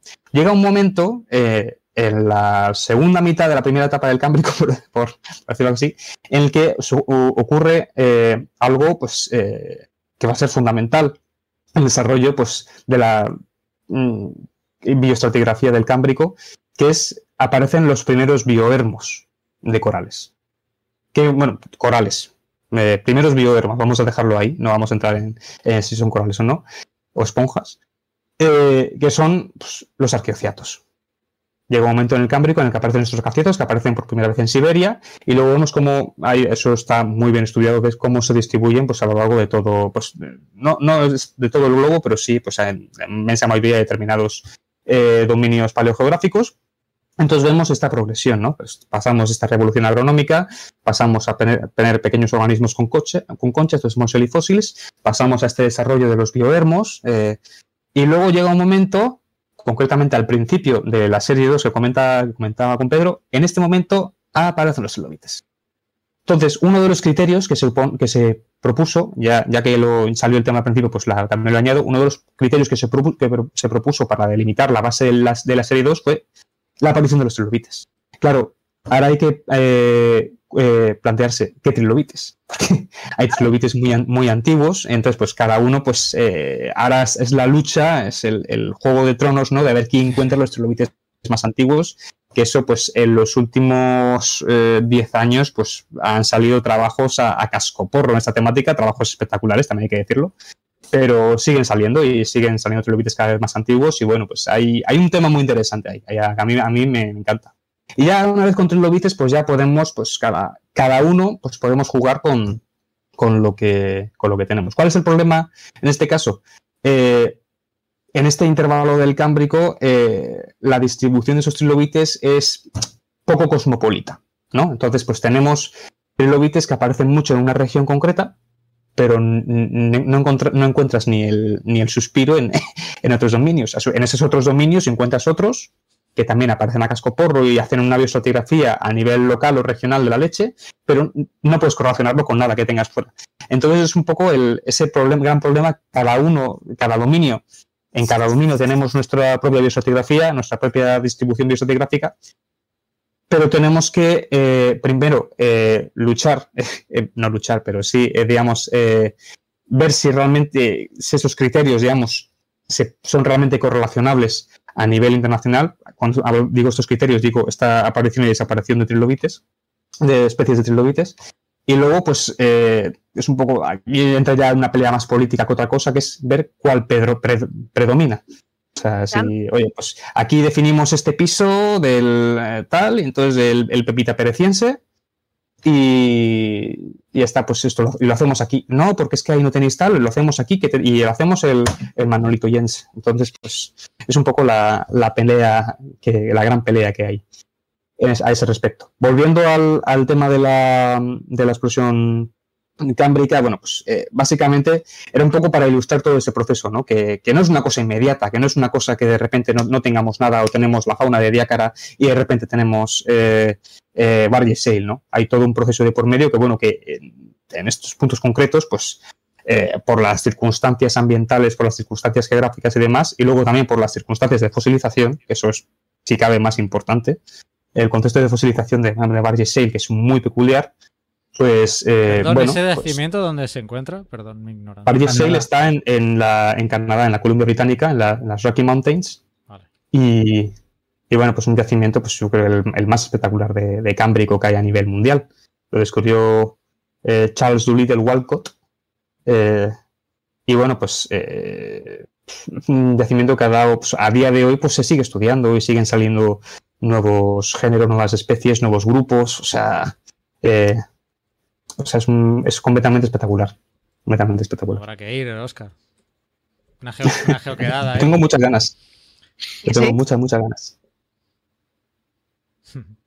Hombre, es de los más conocidos, yo creo, del, del mundo, ¿no? El, el, la, las pizarras de Burgues, yo creo que son, son de lo más llamativo, mm. ¿no? O sea, yo creo hay, que... hay gran cantidad de documentales y, sí. y y bueno, pues eh, lo peculiar de ese yacimiento, lo, más peculiar es un poco, aparte de la, de la fauna, que luego es la, muchos de los, de los eh, grupos que se han descrito ahí, pues se han encontrado en otros puntos del mundo y demás, es sobre todo, eh, y yo creo que es la clave de ese yacimiento, son las condiciones de preservación, ¿no? Claro, cómo, cómo se ha conseguido que se preserve tal diversidad de organismos, aparte con una preservación tan absolutamente exquisita, ¿no? Y es que, claro, pues todo ese yacimiento pues, se interpreta, pues, para explicarlo de forma simple, como una, como una gran avalancha submarina, ¿no? En la que tienes un fondo marino superpoblado de diferentes tipos de organismos y por un desprendimiento de un gran taluz y una gran corriente de turbidez que inmediatamente sepulta todo lo que hay en el fondo hace que se aísle, digamos, de las condiciones externas, obviamente del oxígeno, que es el cabrón que nos destruye todos los fósiles, que no haya bioturbación, que también, eh, que a su vez favorece la oxigenación y, destruye los fósiles. Y bueno, pues eh, pues una sedimentación, una tasa de sedimentación muy alta que lo, que lo deje cubierto, perfectamente cubierto en poco tiempo. Entonces, pues bueno, pues se ha preservado todo exactamente como estaba en el momento en el que el pobre bicho se quedó con la, con, el, con la avalancha de, sedimento encima.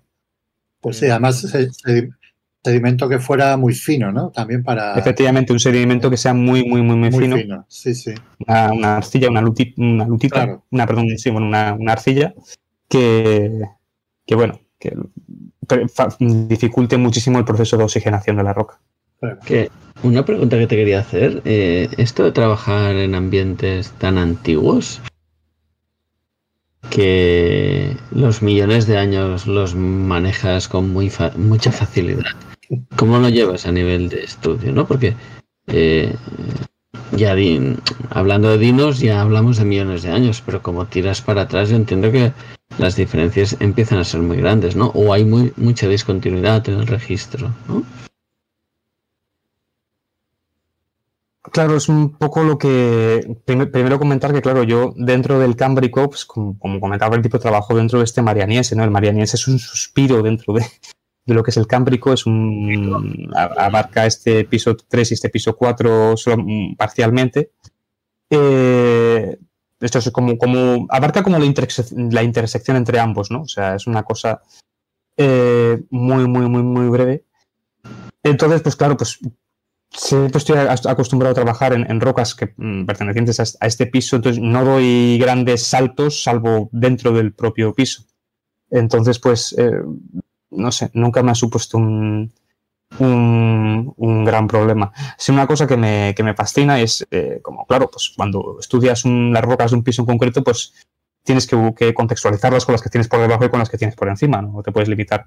Entonces, si una de las cosas que sí me fascina es eh, cuando estás trabajando en el campo, haciendo cartografía, haciendo estratigrafía, es eh, cuando te toca hacer correlación regional y correlacionar también lo que tienes por abajo y también lo que tienes por arriba, en base y conocer, por supuesto, todos los hosts que tienes por encima y por debajo, pues, eh, pues ves muchas veces el, registro, pues, en ambos casos, ¿no? Tan continuo, tan discontinuo que tienes, pues en ambos casos te llama la atención, ¿no? Pues, en, por ejemplo, en, en la Sierra de Huelva tenemos un registro con ciertas bueno, ciertas discontinuidades y demás, que, pero que tienes un registro, por ejemplo, desde principios del Cámbrico hasta el Devónico, hasta el Carbonífero, perdón, ¿sabes? En, una sección. Por supuesto, con sus discontinuidades y sus cosas y sus fallas y tal, pero que, que, se ve que, digamos, que, era, que, pertenece todo a una misma a una misma sección, a un mismo contexto, y, eso a mí, por ejemplo, eso me fascina dentro de, o sea, de tener pues, casi la inmensa mayoría del paleozoico en una misma sección es, espectacular. Una parte así para, los oyentes, ¿nos puedes contar más o menos cómo decides cuando empiezas a estudiar este tipo de organismos y eso y tienes que salir a campo? ¿Qué proceso te lleva a decidir, pues voy a ir a esta zona? Porque encima tú los que estudias son muy pequeños, que no son animales que la gente paseando a simple vista los vea mucho, no es un trilobite grande como los de Mulero, por ejemplo. Tienes que ir a posta y saber, ¿me lo voy a encontrar allí? o Entonces, ¿qué proceso te lleva a eso y cómo es el trabajo luego en, campo hasta que, hasta que ya te sientas en la mesa con el, con el ejemplar para prepararlo o lo que tengas que hacer? Claro, lo primero es que hay que tener en cuenta, eh, y esto es una de las cosas que, que siempre le, le, digo a la gente que se mete en esto, para hacerlo bien demora muchísimo tiempo, porque esto no lo vas a hacer ni yendo al campo una vez ni yendo al campo diez veces. O sea, lo vas a hacer después de muchísimo tiempo, eh, digamos, y solamente para hacer algo en detalle. Luego ya si quieres eh, contextualizarlo con lo, que hemos comentado antes, con lo que de arriba para abajo, pues ya para y vámonos. Pero el proceso básicamente, pues bueno, yo cuento con una ayuda mm, considerable y es que eh, en los años 40 pues dos señores muy majos alemanes, el matrimonio Richter, de Rudolf y Emma Richter, uno era geólogo y la otra era eh, eh, de Bellas Artes, aunque participaba con él en sus expediciones y en sus estudios, pues se dedicaron pues en el en un contexto en los años 40 que digamos las relaciones entre, entre Alemania y España por lo que fuera eran bastante favorables pues eh, entonces pues muchos estos, estos alemanes pues, podían trabajar y decidieron pues trabajar pues, en, el suroeste de la península ibérica. Bueno, pues no, no decidieron trabajar, sino que les mandaron a trabajar por una serie de, por un contexto con, concreto, ¿no?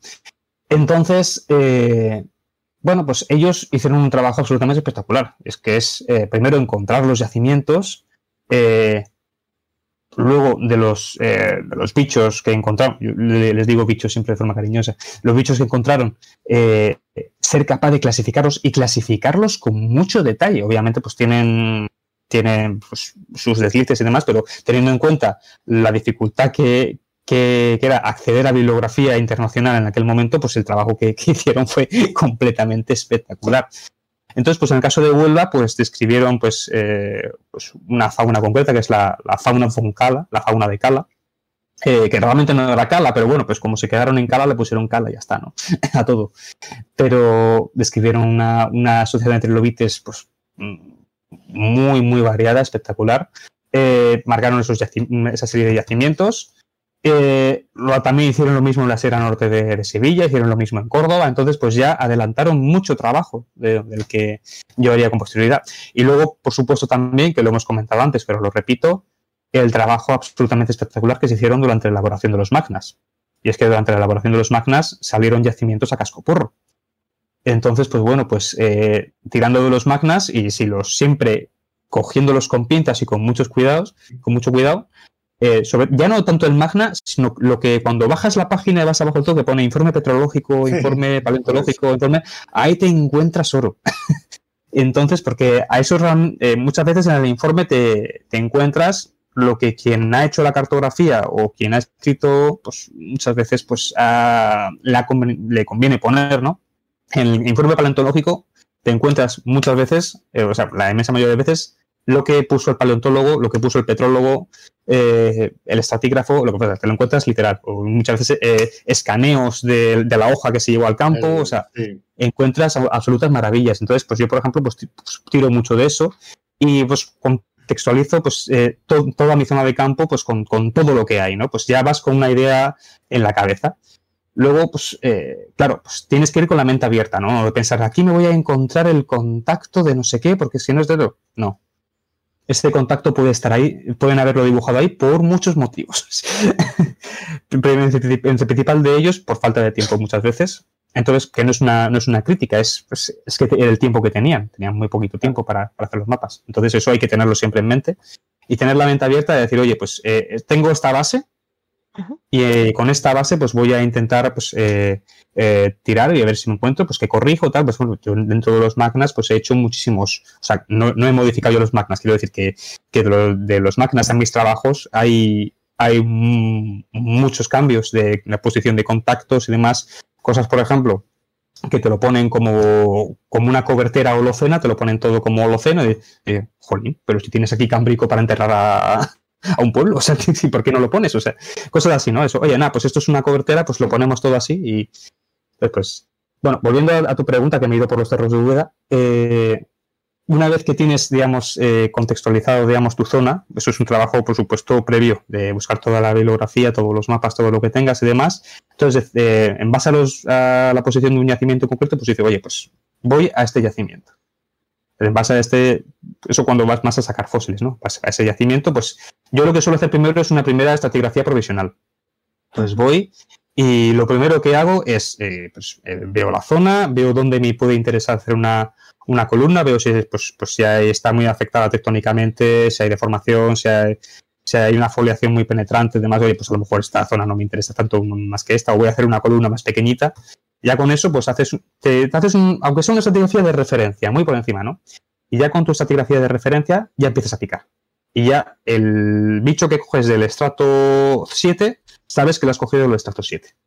Y entonces, pues eh, yo lo hago así. Ya, pues en función un poco de la sección, pues si ves, ya cuando empiezas a profundizar, eh, uy, aquí del, estrato 14 estoy sacando pues cantidad de, fósiles que no encuentro ni en el 13 ni en el 15. Oye, pues me voy a quedar en el estrato 14 un poco más y ya pues empiezas a profundizar, ¿no? Y, incluso puedes eh, delimitar esa columna y hacer un poquito más de detalle para ver, oye, pues hay algún cambio aquí que se me esté pasando y vas más poco a poco, o sea, ya en función del detalle que tú quieras conseguir. Y eso, pues lo tienes que hacer pues, con todos y cada uno de los yacimientos. Claro, solamente en hacer la estratigrafía y en, picar un único yacimiento, pues, pues, a lo mejor tienes que ir 30 veces al campo para tener una idea general. Entonces, es, un poco, pues, la. Pues, y esa mecánica de trabajo es la que sigo siempre. Por supuesto, cuando estás haciendo más cartografía geológica y demás, por supuesto, también tienes. Pues hago el trabajo que hace un geólogo estándar, ¿no? Pues vas al campo, tomas medidas, eh, mm, datos estructurales, eh, datos estratigráficos, todo, o sea, todo. Muy bien, es que es una parte que, queda ahí un poco siempre como tapada, como parece que has encontrado el fósil que ha sido allí, has dicho, ahí va, el trilobite. no es magia, en definitiva no es magia, es insistencia y puntualmente pues tienes suerte y lo encuentras. Ese, trabajo, como tú dices, que muchas veces pues no se ve viendo sobre todo tus, tus tweets que, ves el ejemplar y dices, lo ha visto porque ha ido a buscarlo, no, no es que de repente, no, es que ha ido a buscarle y como... No serendipia, no, no serendipia. joder, qué imaginación tienen algunos, sí, sí. Sí, que tú puedes pasar por allí una persona todos los días y no ver nada, como a lo mejor ver que la roca tiene una mancha o algo así, pero nada más porque solo con las rocas meteorizadas o algo de eso ya te puedes confundir mucho más que, con los ejemplares que has enseñado tú en roca fresca, que no lo ves.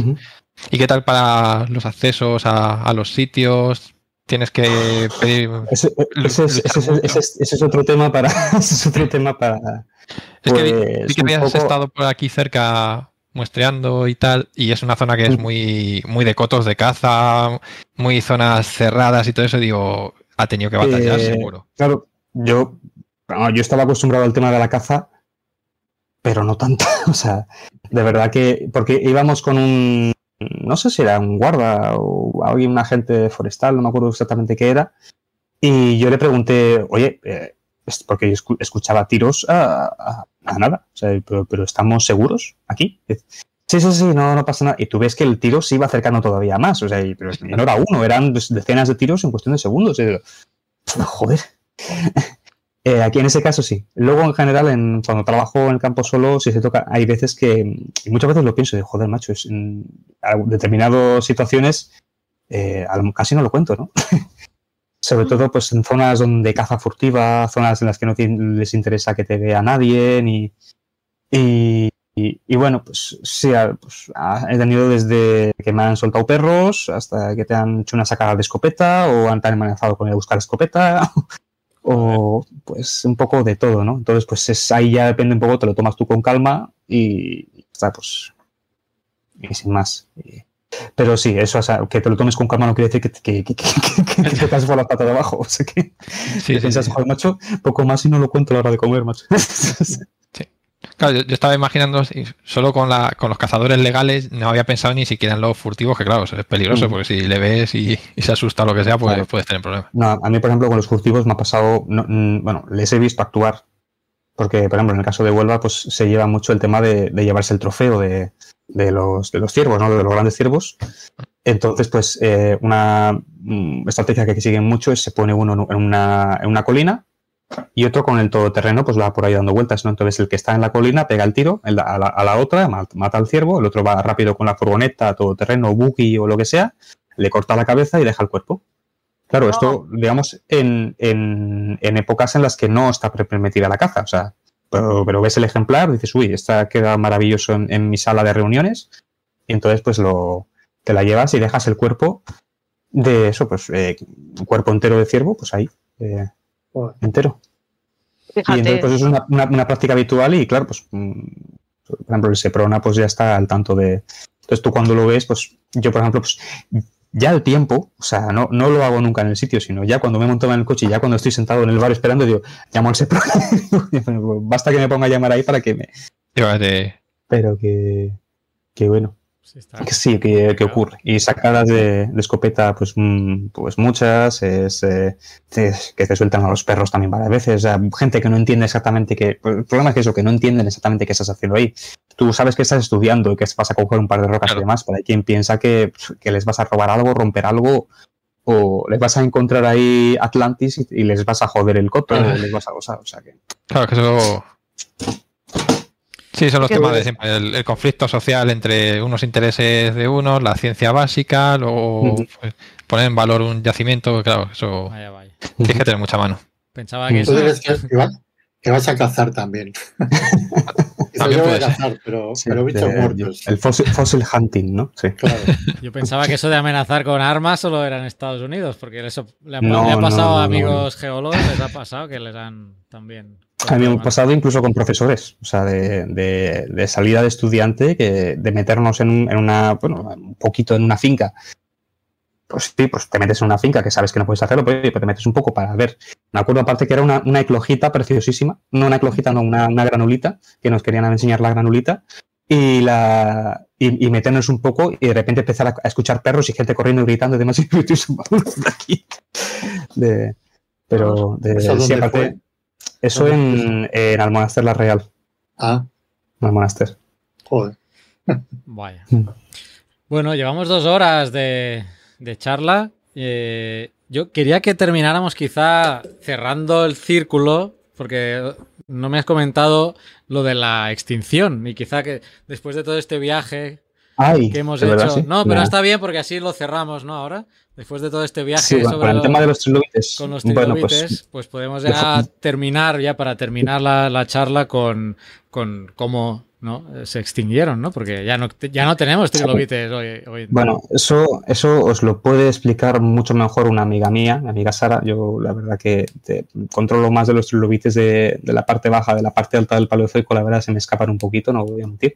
Pero a grandes rasgos, en temas de diversidad y finalmente en su extinción, vemos que el mayor pico de diversidad de trilobites lo tenemos pues, a finales de, en el Cámbrico superior y a principios del Ordovícico. El, no sé si os sonará el término GOBE, el Great Ordovician Biodiversification Event, que ocurre a principios del Ordovícico y que aparecen pues, eh, grupos más especializados dentro de los grandes filos, pues, y entre ellos, pues de los trilobites, pues una diversificación brutal, ¿no? Pues tenemos ese gran pico, y luego, pues tenemos pues extensiones sucesivas de diferentes grupos, tenemos pues eh, la extensión finiordovícica, pues que ya pues afecta, les hace un poquito de pupa a los trilobites también. Y uno de los eh, eh, eventos pues, más dañinos para los trilobites, donde ya se quedaron ya tocados, tocados de muerte, fue pues la sucesión de extinciones que tuvieron lugar a, finales del, del, Devónico. Pues hay una serie de eventos ¿no? de extinción que, bueno, pues dejan a los trilobites eh, claro, de hecho, pues solamente quedan eh, uno de los grupos, que son los, los proétidos, ¿no? Eh, y es muy bonito a finales del Devónico, esto solamente como pequeño detalle, que ocurre una cosa muy, muy guay, que es cuando vas viendo a finales del Devónico, pues por esto me acuerdo porque hice un, trabajo en su tiempo sobre ello, cuando vas avanzando a finales del Devónico vas viendo como los ojos característicos esquizocroales, estos, esos ojos compuestos grandes, pues bueno, los trilobites facópidos que famosos, ¿no? Esos grandes ojos compuestos. Conforme vamos llegando al final del Devónico, esos ojos eh, y ese contexto, digamos, de profundización cada vez más fuerte del medio y por dando lugar a, medios más profundos y menos y más hostiles para la vida de estos bichos, pues vemos que, esos, que los ojos esquizocrales progresivamente van mermando van haciéndose cada vez más simples y al final desde el devónico pues tenemos ojos eh, esquizocrales pues completamente pues reducidos, atrofiados. Eh, ¿Por qué? Porque están en un medio tan profundo y con unas condiciones tal que no precisan de unos ojos eh, tan complejos y tan sofisticados, ¿no? Entonces termina el, el, perdón, el devónico y en el carbonífero y el pérmico lo que tenemos es un grupo de trilobites, los pobrecitos míos, los proétidos, que pues, dentro del carbonífero, pues eh, sí es cierto que los yacimientos de trilobites del carbonífero no son abundantes a, nivel mundial. A ver los hilos. Eh, y algunos, cuando los encuentras, la verdad que tienes una muy buena preservación. Y del pérmico, igual, pues tienes yacimientos de trilobites del pérmico, también son muy raros, una diversidad muy baja, pero también. Entonces, pues ya termina el pérmico, la extensión permotriásica archiconocida, pues la, la gran mortandad que se le llama, ¿no? Y pues junto con el 95% de la diversidad marina, pues los trilobites pues, acaban desapareciendo. Vaya, vaya. Chimpum, adiós. pues nada, a ver. Pangea, le sentó muy mal a los, a los Sí, sí, sí. Totalmente. el, el, barisco, vamos. Sí, sí. No les hizo mucha gracia. No. pues nada, Oscar, creo que ya podríamos ir finalizando. Quizás nos podrías decir, Luis, métodos de contacto. Has mencionado Twitter antes, donde la gente que, pues, haya. bueno, yo mis, mis, mm, a mí la gente me puede contactar mm, como quiera. Mi, mi, mi Twitter de Luis Collantes R, o sea, R de Ruiz, de mi, de mi último apellido, que pues, no tengo ningún problema. Yo, yo siempre hablo todo con todo el mundo. Me encanta. Eh, hablar de. Bueno, me encanta hablar de todo, de palio sobre todo. Hasta del antropoceno, hasta del antropoceno. Eh, eh, bueno, bueno, bueno, pero tampoco te. Ah, no, me ahí no, ¿verdad? Eso para otro. y luego en, el Instagram, pues lcr.paleontology, también para quien si quiere, me quiera seguir o contactar conmigo, encantado. En Facebook, pues Luis Collante Ruiz también. Y, bueno, pues mi correo me parece un poco formal, pero ya que me lo pregunten, pero que, eso, que es quien quiere, quien quiera, pues por supuesto yo encantadísimo de, hablar con todo el mundo, de, compartir experiencias y de, hablar de lo de, dentro de paleo de geo, pues me, sabe, todo el mundo que me conoce sabe que me entusiasma, así que, que por mi parte encantado. Y bueno, y aprovecho ya que nos despedimos, pues por mm, daros las gracias por, y especialmente a Oscar por, por invitarme a soltar aquí mis, mis chapas paleogeológicas. Y, nada, que me lo he pasado genial. Me ha encantado hablar con vosotros y, nada, pues para otra vez estoy dispuesto y encantado. Y de aquí poco en Dinobusters, ¿no? Eh, creo que la semana que viene. Sí, la, la, semana que viene me, me, toca soltar la misma chapa en Dinobusters. La misma, bueno, algo, diferente. Pues. La misma no, un poco lo que hemos comentado de la explosión cámbrica sobre todo y, también un poco pues de las, las pajas mentales que hago los trilobites. Mm. lo bueno es que los enfoques eran, a lo mejor en Geocast el enfoque es más geológico y el otro es más biológico, entonces yo creo que se pueden escuchar los dos programas y, seguro son interesantes los dos. se complementa seguro, sí. Sí. Pues nada, todos a suscribirse y a estar pendientes de Dinobusters también. Oscar, te paso los trastes ya para que despidas o qué. Casi solo decir adiós y ya está. Adiós. No, bueno, pues gracias Luis otra vez. Te agradecemos mucho que estés aquí y que hayas pasado por aquí. Te, te encomendaremos en el futuro ¿eh? para seguir hablando de otros temas o, o, o profundizar en, en, algunos que vayas uh, publicando o que veamos que por Twitter vas di difundiendo. Y a los demás, pues Mario, gracias. Uh, no, vosotros, como siempre. Sobre todo a, a Luis, que ha sido súper interesante y tenía muchas ganas de, de, pillarle por banda por aquí. Sí, sí además pues, era un tema, un tema que tú dominabas también y, y así que... No, no, dominar no, pero interesado solo. Bueno, más que, yo, yo, más que yo seguro. Debo decir que, que Luis ha sido de los pocos paleo, paleontólogos que, que, se ha sacado una foto de tumbado al lado de, del ejemplar también. fue, fue, fue, idea tuya, ¿no? De hecho, me lo, sí. lo, lo hice por ti, sí. Sí, cogí probablemente el trilobite es más pequeño que, que, había, pues hice, pues repliqué la típica foto fémur que hacen los, los, los dinosaurólogos, bueno, pero con el, con el trilobite. Con el trilobite. A diferentes escalas. Bueno. Tuvo bastante buena aceptación, sí. La gente gustó sí, mucho. Que muy graciosa. Bien. Muy bien, muy bien. Bueno, Sara también.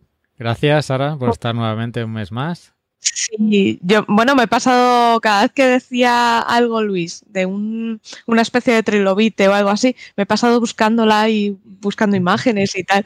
Me lo he pasado como una enana, o sea, sí, sí. me ha encantado. Sí, me alegro muchísimo. Ha estado muy bien, la verdad. Pedro, también, gracias por estar otro mes pues más. Sí, sí, a vosotros. Sí.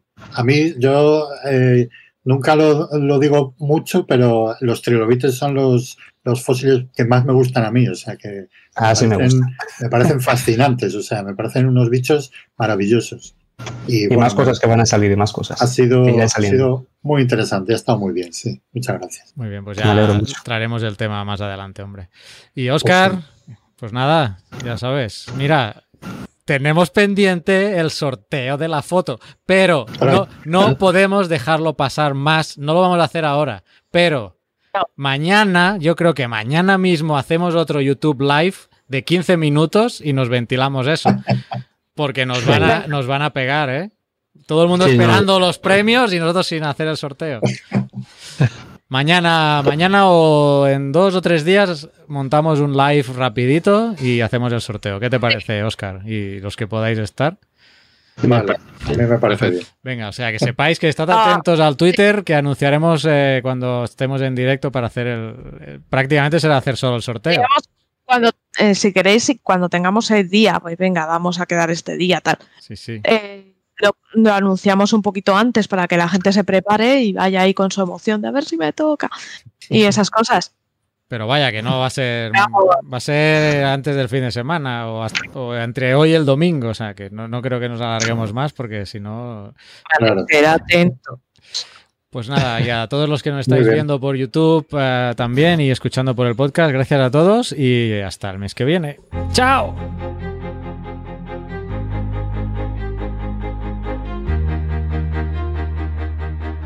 Envíanos tus comentarios, preguntas o sugerencias a geocastaway.gmail.com. Puedes escribirnos en nuestra web geocastaway.com. Búscanos en Facebook y en Twitter.